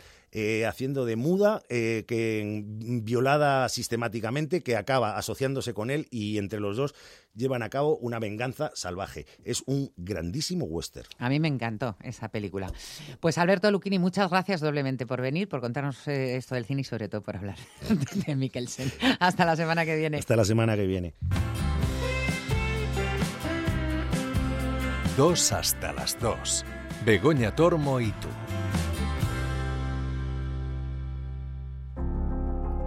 Puede que la vida nos mueva de un lugar a otro, pero hay rincones que se quedan grabados, a los que siempre quieres volver.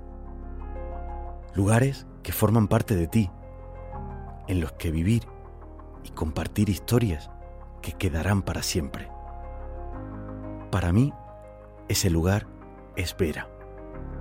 Vera, historias para toda la vida. En un contexto de crisis hay muchas familias que están atravesando graves dificultades para atender sus necesidades más básicas. Hoy toca dar una respuesta urgente y directa a los hogares más afectados. Tú también puedes estar donde toca. Hazte socio o socia de Cruz Roja. Entra en cruzroja.es o llama al 900-104-971. El partido de la onda con el deporte madrileño. Hoy no te puedes despegar ni un segundo de la radio porque tenemos desde las 5 tres horas apasionantes en el partido de la onda, con un plato estrella, Real Madrid-Girona en el Bernabéu. Además, baloncesto, con el Cantabria Fuenlabrada. Síguenos también en la TDT, ondamadrid.es y Radio Player.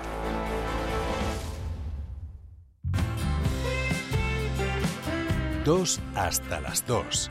Begoña Tormo y tú en Onda Madrid.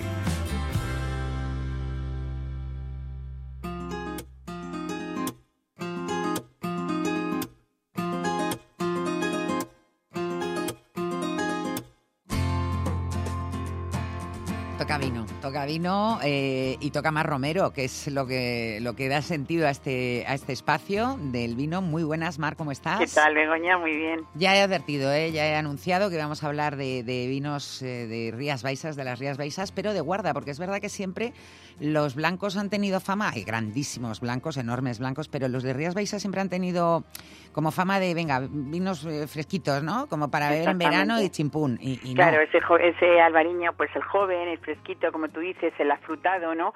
Nadie pensaba, desde luego, en que esos vinos, ni siquiera los hosteleros, ¿eh? Hace años eh, encontrabas que estaban deseando que en cuanto saliera la nueva añada, que ya era marzo, abril como mucho, pues corriendo a, a tener esa nueva añada en su restaurante o el consumidor a comprarlo, ¿no? Bueno, pues eh, se, se ha demostrado, eh, muchas grandes bodegas han demostrado que, que las Rías Baixas hace, o, o que son capaces de hacer unos vinos fantásticos, entre los mejores blancos del mundo, y que también son vinos de guarda, ¿no? Lo que se llama de guarda, que son vinos que mejoran con el tiempo, Desde entiendo. luego, exactamente, que mejoran con el tiempo y que esa virtud suya que han sabido sacar, eh, pues muchos de los enólogos o de los propietarios de la bodega han sabido sacar, pues lo mejor de esa variedad que no solo sirve, como hemos dicho, pues para ese vino fácil, ¿no? Es verdad que hubo un momento, como estamos comentando, que ese discurso eh, de que quería todo el mundo ese vino joven, pues se despreciaba cualquier vino que tuviera más de dos años en el mercado y con el tiempo, pues nos hemos encontrado que hay verdaderas joyas, ¿no? Que no solamente ese tiempo les ha aportado virtudes, sino que es verdad que eh, como tienen que ser vinos especiales, que se den unas condiciones especiales, no solamente del terruño, sino también de que sean buenas añadas y que ese albariño se exprese de una manera diferente, pues a veces las producciones han sido muy limitadas y desde luego por eso también los precios son diferentes. Hoy a ti que te gusta beber cosas muy ricas, pero sin pasarnos, pues a lo mejor entendemos que están un poquito a veces por encima de la media, pero claro, hay que ver también ese trabajo estupendo que han hecho, esa espera que han tenido que hacer para que salgan al mercado, porque muchos de ellos vinos nos salen como mínimo hasta los dos años de, de, de haber sido su añada, pero algunos esperan hasta ocho y diez. Y ahora mismo hay catas eh, de vinos en los que estamos asistiendo a añadas, pues que te diría yo, 2010, 2011, o sea, estamos hablando ya eh, casi más, mucho más de 10 años y de 15, y realmente son vinos que casi ya están en el nivel de, de gente para, o sea, de vinos para coleccionistas, ¿no? Así que, bueno, también es verdad que hay que decir que cuanto más atrás nos, vaya, nos vayamos en las añadas, pues mm, un poquito más van a subir sus precios porque siempre van a, a adquirir esa complejidad y ese, mm, es- esa, esa peculiaridad de vinos especiales, ¿no? Bueno, eh, ni siquiera, decías tú, los hosteleros, los consumidores, pero es que ni siquiera el Consejo Regulador de Rías Baixas contemplaba que, se, que, se, que esos vinos pudieran tener un, un proceso de crianza en roble, ¿no? Los albariños. Exactamente. Es verdad que eh, en principio es verdad que hubo pues eso mucho atre- mucho algunos atrevidos o algunos eh, pioneros que decidieron investigar sobre esta variedad, la, de albariño, sobre todo en el valle del, Salnés y algunos empezaron a ver cómo se comportaba ese roble, esa barrica en algunas partidas de, sus vinos, que era un poco buscar, oye, ¿por qué nuestros vinos no van a ser o vamos a buscar ese estilo de los blancos de Borgoña a ver qué, pasa, ¿no? Es verdad que la mayoría de estos eh, avanzados, por decirlo de alguna manera, enólogos, han, han apostado mucho más por las lías, o sea, por la crianza en lías, que por Las la lías que son las levaduras muertas del, del- del Exactamente, vino. pero son las lo que llaman las levaduras finas, o sea, de todas esas levaduras muertas que se quedan, que se deshace, podríamos decir un poco como lo peor, pues se queda luego esa levadura fina, rica, que es la que hacen a esos vinos pues eh, con- eh, como nutrirlos, ¿no? Como, como hacerlos envolventes, golosos, muy sutiles Que les y da eso esos aporta eso, aromas de- más años mejor. Que son ¿sabes? esos aromas también, te preguntaba, porque no, no sé si meto la pata, prefiero que, ahora que estás tú, eh, que, que te dan como aromas de panadería, de, ¿no? Exactamente, sí, sí, sí, que le hacen pues que sea que no tienen esa juventud, pero son eh, pues eso que le dan volumen en boca, ¿no? Que son como más melosos y como tú dices, bueno, pues esas notas, ¿no?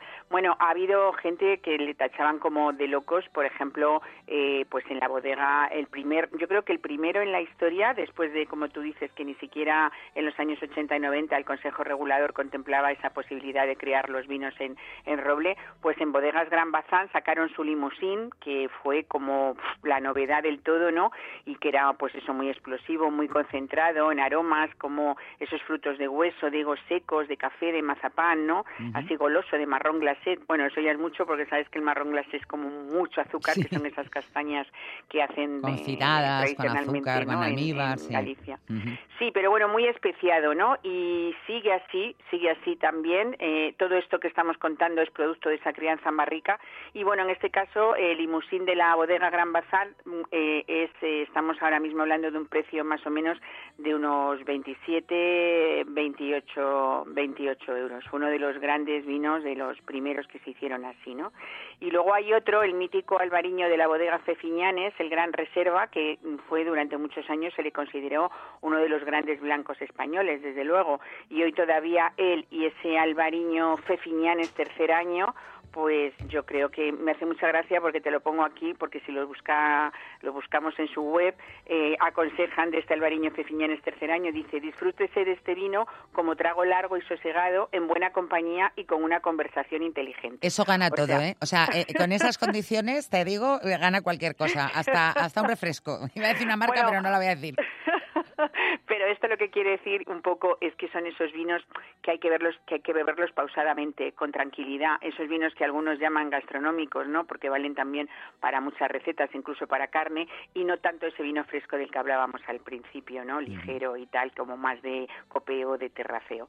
Y bueno, este Alvariño Fefiñanes tercer año, por ejemplo, que yo me encanta este vino, eh, la añada 2021, eh, que es la que está ahora mismo en el mercado. Ve- Ves que ya estamos en 2024 y fíjate que estamos hablando ya de hace tres años, del vino más reciente, y, y está en unos 40 euros aproximadamente, ¿no? Qué bueno que luego si lo comparas, porque estamos, a lo mejor es que no tenemos costumbre de pagar más por blancos que por tintos, ¿no? O, También o- es verdad, ¿no? o pensamos que los tintos horrible de, ¿cómo merecen es más, eso? claro. Claro, eh, el mejor blanco es un tinto, pues Ujú. ya hay que olvidarse de todo eso, porque además tradicionalmente, fíjate, los grandes blancos nuestros, hablando de España, fueron aquellos antiguos blancos de Rioja que también han sabido envejecer fenomenal, eh, y otra y luego hubo un año, o sea, unos años, pero décadas que no nos hemos vuelto a acordar de esos blancos y sin embargo ahora Rioja lleva unos años ya poniéndose las pilas y poniendo en el mercado los blancos otra vez porque se están dando cuenta de que además ya hay datos y estudios de que el consumo de, de vino español está ya el blanco por encima del tinto.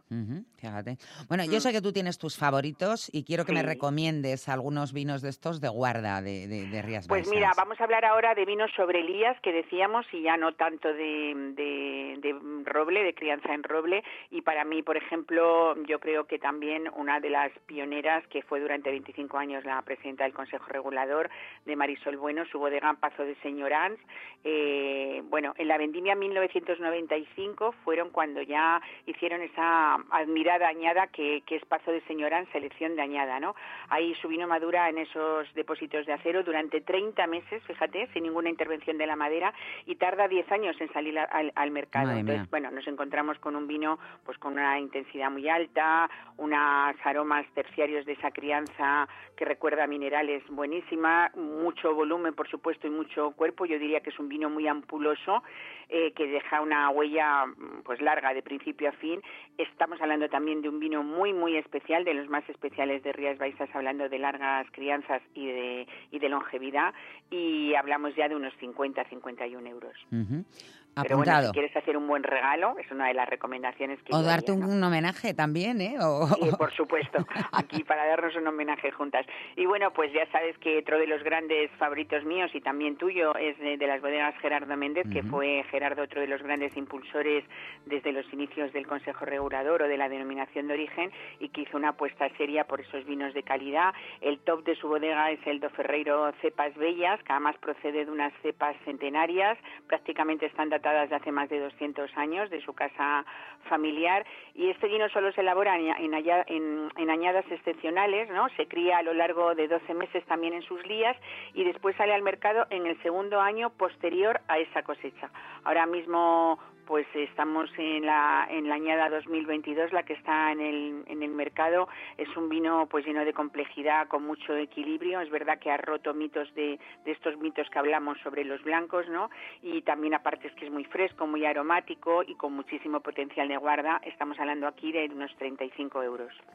Y además, bueno, pues eh, tiene un- una continuidad esa bodega asegurada. Hace poquito le han dado el premio a, a- a- a Manuel Méndez, Manuel Méndez, a su hijo, Manu, sí, el sí, sí. premio Su- Juli Soler que comentábamos el otro día eh, Madrid Fusión, pues un poco pues esas generaciones nuevas que ya no prometen porque son pura actualidad de hacer las cosas pues muy bien hechas, ¿no? Seguimos, yo ya, bueno, ese no le tenía ni que apuntar porque ese lo tengo yo también en, el, en, en los favoritos, pero cuéntame más. eh, Pues mira, nos vamos, sabes que tienen diferentes subzonas Rías Baixas, ¿no? Eh, estábamos hablando de- del Valle del Salnés porque quizás es la, para mí eh, la zona donde realmente se expresa mejor el albariño y donde se concentran la mayor cantidad de grandísimos vinos, buenos en el sentido de calidad. Pero tenemos más subzonas, la del Condado de Tea, por ejemplo, eh, que está pues mm, eh, más más cerca de Portugal podríamos decir ¿eh? Eh, la bodega Laval hoy es propiedad de Cune desde hace muy poco tiempo y desde luego también se encuentra entre esos pioneros que elaboraron vinos para guardar. Su primera añada fue en 2003 el Laval sobre Elías. Igual es un vino muy sabroso muy fresco con mucha acidez con mucha acidez bien equilibrada por supuesto. Y yo creo que es una persistencia también que se atribuye pues a los mejores albariños no ahora mismo la 2016 la añada 2016 está en el mercado también en unos 35 euros más o menos y ahora y con la añada 2019 que va a salir en breve al mercado sale con un nuevo nombre eh, aunque es el mismo vino que se va a llamar Laval Gran Añada y solamente de este vino se hacen unas 7.000 botellas imagínate no buscan pues eso sobre todo la, la excelencia no ¿Y el precio? Luego, ¿El precio más pues me has dicho? paso- La ¿Dime? la- el precio más o menos lo sabemos. 35, ah, sí, sí, más sí, me la acabas de Estamos decir. en vale. 35 euros, sí. Y luego, bueno, la botella, o sea, perdón, la, la mm, bodega Condes de Albarey, que también es muy conocida, eh, hubo un momento en que se hizo cargo de Pazo Bayón, que sabes que fue muy polémico ese, ese pazo por diferentes cosas. Entonces, en 2008 compró este pazo y, bueno, eh, su vino principal nunca sale al mercado también antes de uno o dos años, desde la vendimia. Estamos hablando también de muchas notas florales, flor de azahar, de jazmines, de frutas tropicales, es muy envolvente, tiene notas minerales también y sobre todo aparte de aromático pues es muy persistente, ¿no? Y la añada 2022, que es la que está ahora en el mercado, está, aquí bajamos un poquito, es más asequible, unos 18, 19 euros, ¿no? Está muy bien. Me queda un vino, porque, vamos, un vino. eh, Tiempo para un vino más o menos, porque tenemos un minutito. Eh, ¿con, cuál nos quedamos? Pues mira, yo te diría que Pazo Barrantes, porque es de un grupo muy conocido también, del grupo Márquez de Murrieta, y ha hecho una producción también muy muy limitada eh, y su añada 2020 está en unos 40 euros, ¿no? Y si me da tiempo, el Fillaboa, por darte a ti gusto, pues yo creo que es eh, pertenece a Grandes Pagos de España y también es un magnífico vino muy aromático y aquí estamos eh, hablando de que no llega a los 15. A mí, de- por, por darme gusto, lo, lo dices por el precio, porque yo insisto. Claro, claro. claro, yo siempre insisto en que cuando hay grandes vinos que, que se pueden obtener pues por un dinero muy asequible, pues hay que darles también un poquito de, prioridad. eso es, sí, Pues, sí. Mar, como siempre ha sido un placer. Yo me he quedado con todas las notas, espero que los oyentes también y que empecemos Sí. a valorar un poco, bueno, ya lo hacemos, esos pero grandes blancos que tenemos que merecen la pena que les demos eso, ocasiones especiales, ¿no? Para, para disfrutarlos. eso es. Y que tampoco hace falta una ocasión especial, ¿eh? que luego nos pasamos la vida esperándola y que no llega. es. O sea, vamos a ir celebrando la vida, esas pequeñas cositas. Que mañana puede ser nunca y se quedan en las botellas. Y no, no, no. Hay Eso que es. beberlas. No, nos moriremos sin, un- sin una gota de vino en la botella. Que Mar Romero, hasta la semana que viene. Gracias. Chao. Dos hasta las dos. Begoña Tormo y tú.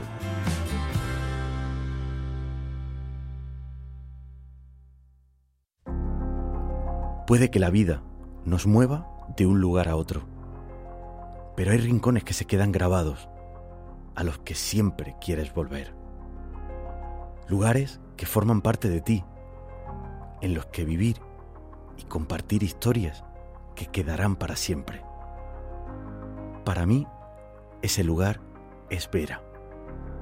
Vera, historias para toda la vida. En un contexto de crisis hay muchas familias que están atravesando graves dificultades para atender sus necesidades más básicas. Hoy toca dar una respuesta urgente y directa a los hogares más afectados. Tú también puedes estar donde toca. Hazte socio o socia de Cruz Roja. Entra en cruzroja.es o llama al 900 104 971. Eh, ¿Qué pasa, audiencia? Soy Mariano Mariano y quería comentaros que de lunes a viernes a las 12 de la noche podréis escuchar Mentes Peligrosas, aquí en Onda Madrid. Dale, Pepe. Mentes Peligrosas, posiblemente el mejor programa de España y Portugal. Mentes Peligrosas, el programa hecho para españoles ilusos.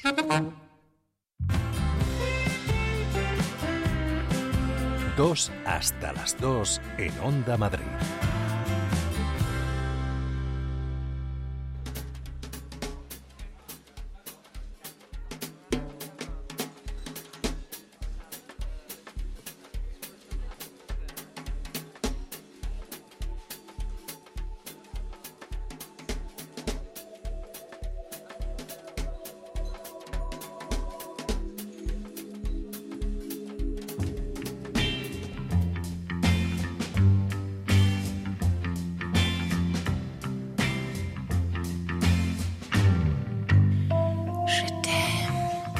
Te da un susto, Isabel Aires?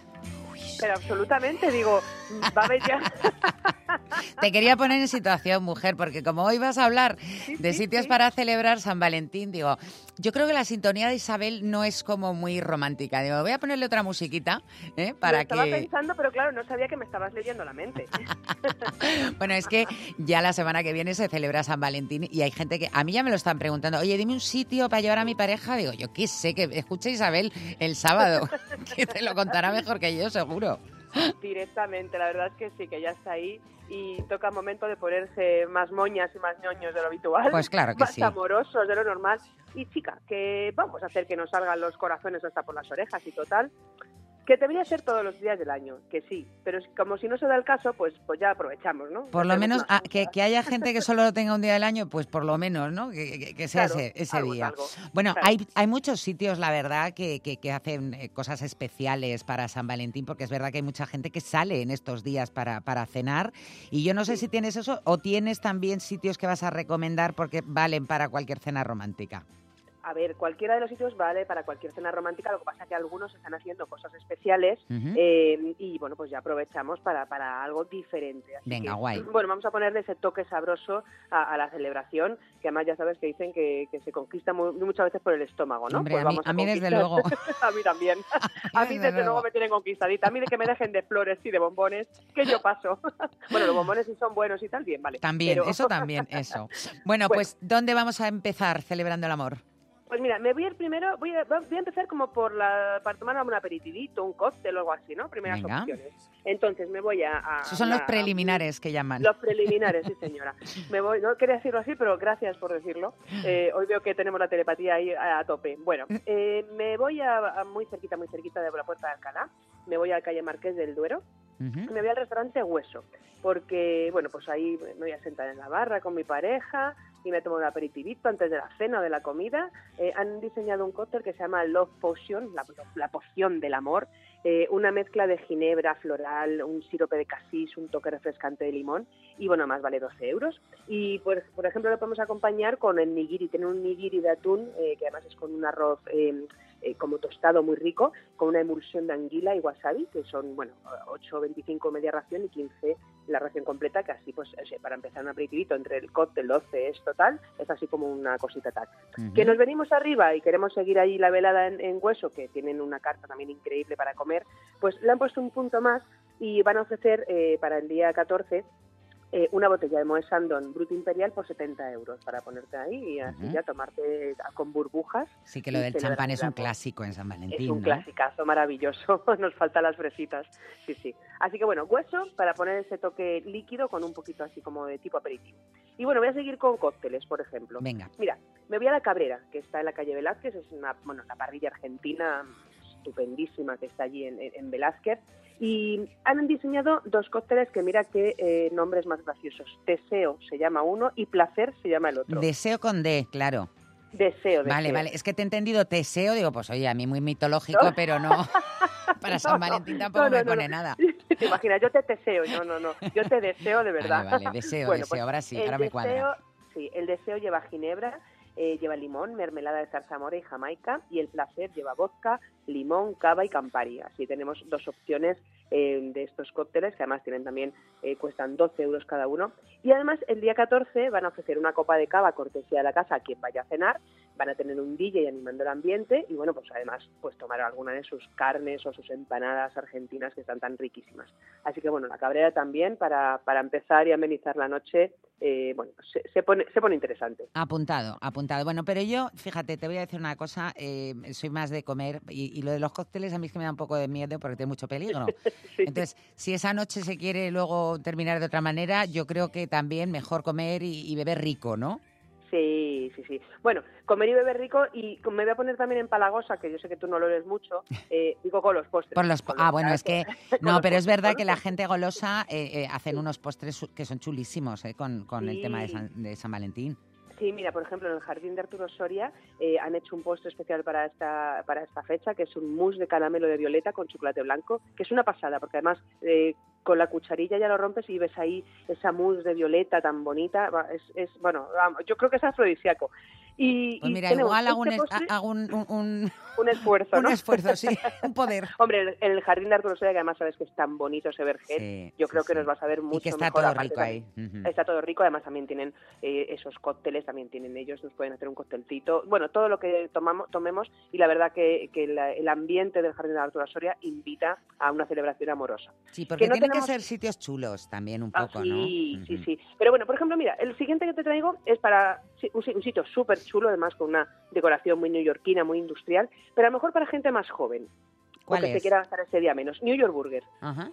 Fíjate, es que además el día 14 van a invitar a las parejas que consuman más de 30 euros a un postre para compartir. Ah, que mira. puedes elegir entre un chocolate fudge cake, un New York cheesecake o un Oreo chocolate cake o bueno, una milkshake, eh, todo es muy shake. Venga muy de shake y venga de choco. Venga- de choco y venga de shake. Sí, No, pero sí. oye, me mola que, que des también opciones, porque siempre muchas veces parece que es todo gente más, hay gente que, que está mal mejor, iba a decir mm, más tiesa, voy a decirlo como es, Ah, y que dices, oye, que lo quiero celebrar, pues también tiene, tiene cabida. Bueno, y, y un es, público más joven y es súper digno, ser. porque es que además, fíjate, es que a quien no le gusta una hamburguesa rica.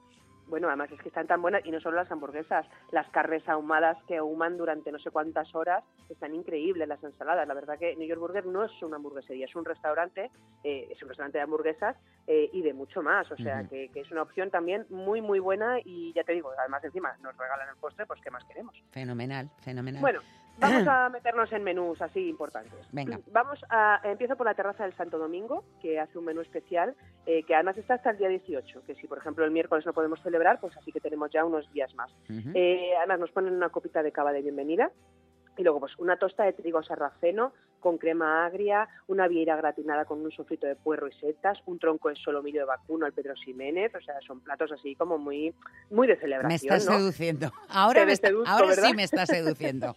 Y mira, de postre además nos ponen un dúo de postres, una tarta de queso Idiazábal y una textura de tres chocolates.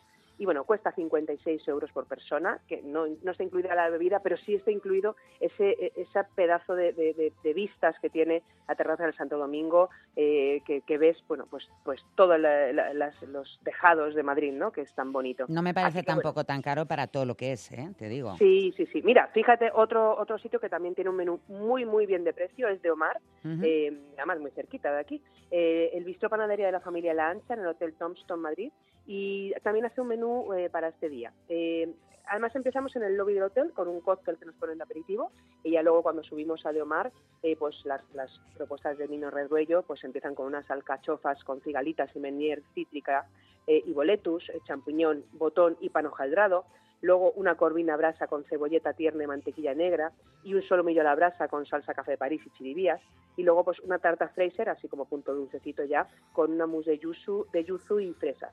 Y además este viene con, con el vino incluido, con un vino verdejo Hermanos Burton y un crianza, un Rioja de Viña y Zaga. Y fíjate, hasta el 18 también está disponible. Nos lo pon- ponen fácil, que no hace falta salir el miércoles, pero bueno, va a ser la semana del amor. Y tiene 55, o sea, el precio es 55 euros por persona. que Está muy bien, ¿eh? También. Sí, sí. sí, Sí, que sí, sí, está ahora mismo te vas a tomar unas bravas a cualquier lado y, y- ya te Ya te has gastas, no es eso. verdad, y te gastas una pasta, por lo menos sabes que, que vas 100%. a comer bien, bien, bien. Venga, me da tiempo a más, ¿eh? Venga, mira, me voy, a- me voy de escapada. Eh, a lo mejor no, puedo, no para ese día, porque además este, este plan que te propongo está durante todo febrero, pero a lo mejor sí que le podemos hacer un bono y se lo regalamos el día 14. Y me voy a ir a Prado Rey, me voy a la Ribera del Duero, porque es que es un plan de parejas que, que escucha porque me parece planazo y preciazo. Vaya el precio. Bueno, para los amantes de la cultura del vino, pues eh, para esa chispa la vamos a, a encontrar la chispa en la Ribera del Duero, en, en la bodega Prado Rey, que tiene además la posada eh, del, del siglo XVII, que es un enclave increíble. Y entonces, la experiencia incluye una noche de alojamiento con desayuno tipo buffet en esta posada. Eh, además, en la habitación nos espera una botella de Prado Rey, de Prado Rey blanco, eh, así como regalo de bienvenida. Tenemos también un recorrido por la bodega con un juego, además, que nos van a poner como a prueba el uno al otro de, de- de preguntas, de a ver cuánto conoces a tu pareja. Uy, Tenemos qué peligro. eh, sí, es muy peligroso. Vamos a ver cómo acaba. Yo creo que hay que tomarse primero la botella de vino y luego hacer Y el luego ya juego. hacer el juego, sí, sí. para echarse unas risas. Y también incluye la cena romántica y hay platos súper ricos también que han hecho para la ocasión, un bizcocho de rosas con una mousse de violeta, yogur de lima y crujiente de frutos rojos, una vieira con un velo de remolacha y espuma de banco, o sea, todo así como muchos colores así rojos, muy exótico. Y el precio de todo son 216 por pareja. Ojo, Pero todo, o sea, el desayuno, Todo. la cena, eh, la Todo. noche de hotel, la Todo, botella, todo.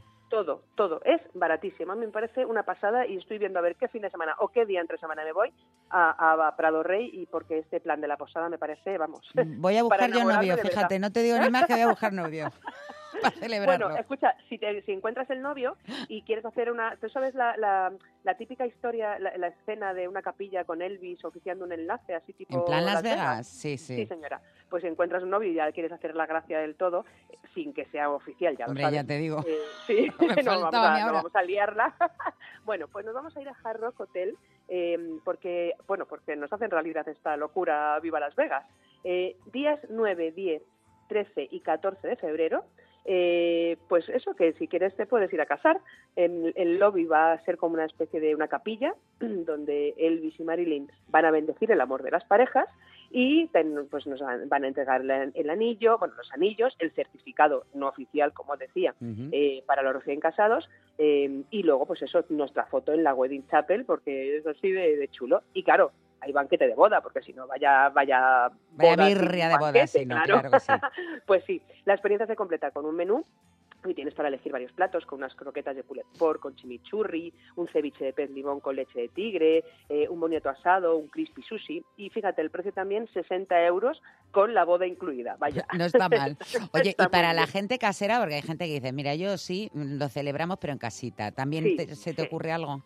También apetece, ¿eh? No te- no, preparar una cenita, una cenita romántica así entre los Eso, dos, ¿verdad? eso. Pues mira, voy a pedir una cesta a Solo Way, una cesta gourmet a medida, con unos, bueno, pues, pues esos cortes que a lo mejor más nos apetezcan de carne, unos embutidos ibéricos, unos quesos artesanos, un foie, y eso lo metemos en una, en una caja, eh, además la pedimos directamente para que vaya ya, ya sea regalo amorosísimo, porque en Solo Way María de Blas eh, tiene unas cajas que tienen forma de corazón. Ah, O sea, mira, qué un guay. regalo, sí, sí, un regalo gourmet eh, para los pedidos superiores a 65 euros. Tú les pides este packaging y te va a llegar tu regalito gourmet eh, con forma de corazón. Y hay que brindar, claro, habrá que meterle a toda esta eh, delicia gourmet, hay que venderle unos vinos. Me voy a ir a, Vinos Sanz porque tiene unos vinos que me parecen muy divertidos para esta época, para regalar a ella, a él, a quien sea. El loco de Finca La Colina y La Chalada. Es un tándem muy divertido, además El loco y la chalada, bueno, un- Sí, vamos, claro, un es muy dos. Es muy divertido, además, eso es, eh, eh, la- las, las botellas son, pues eso, un loco y una chalada, la- la- las etiquetas son muy divertidos y además vinazos. El loco de, el loco de Finca La Colina es un cupás de verdejo y sauvignon blanc y la chalada es un blanco de aguja natural semidulce. Esos sí que gustan y que entran muy, muy bien, muy bien, muy bien, que hay que bebérselo muy frío.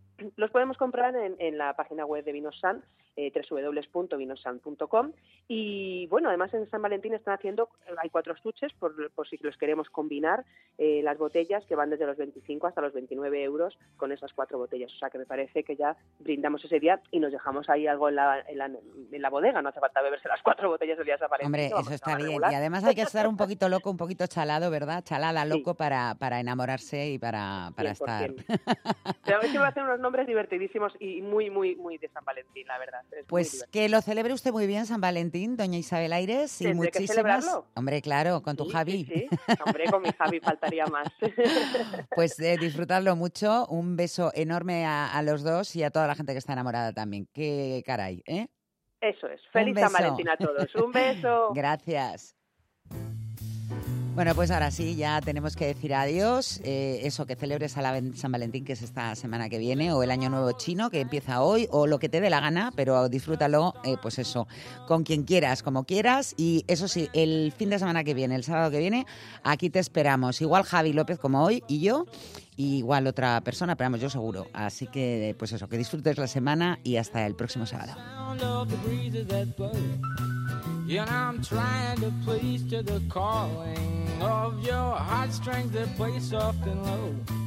You know the night's magic seem to whisper and hush. You know the soft moonlight seems to shine in your blush. Can I just have one more moon dance with you? My love. Make some more romance with you? My love. Well, I wanna make love to you tonight. I can't wait till the morning has come. And I know now the time is just right. And straight into my arms you will run.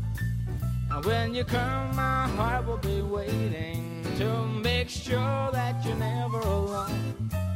There and then all my dreams will come true, dear. There and then I will make you my own. And every time I touch you, you just tremble inside. Then I know how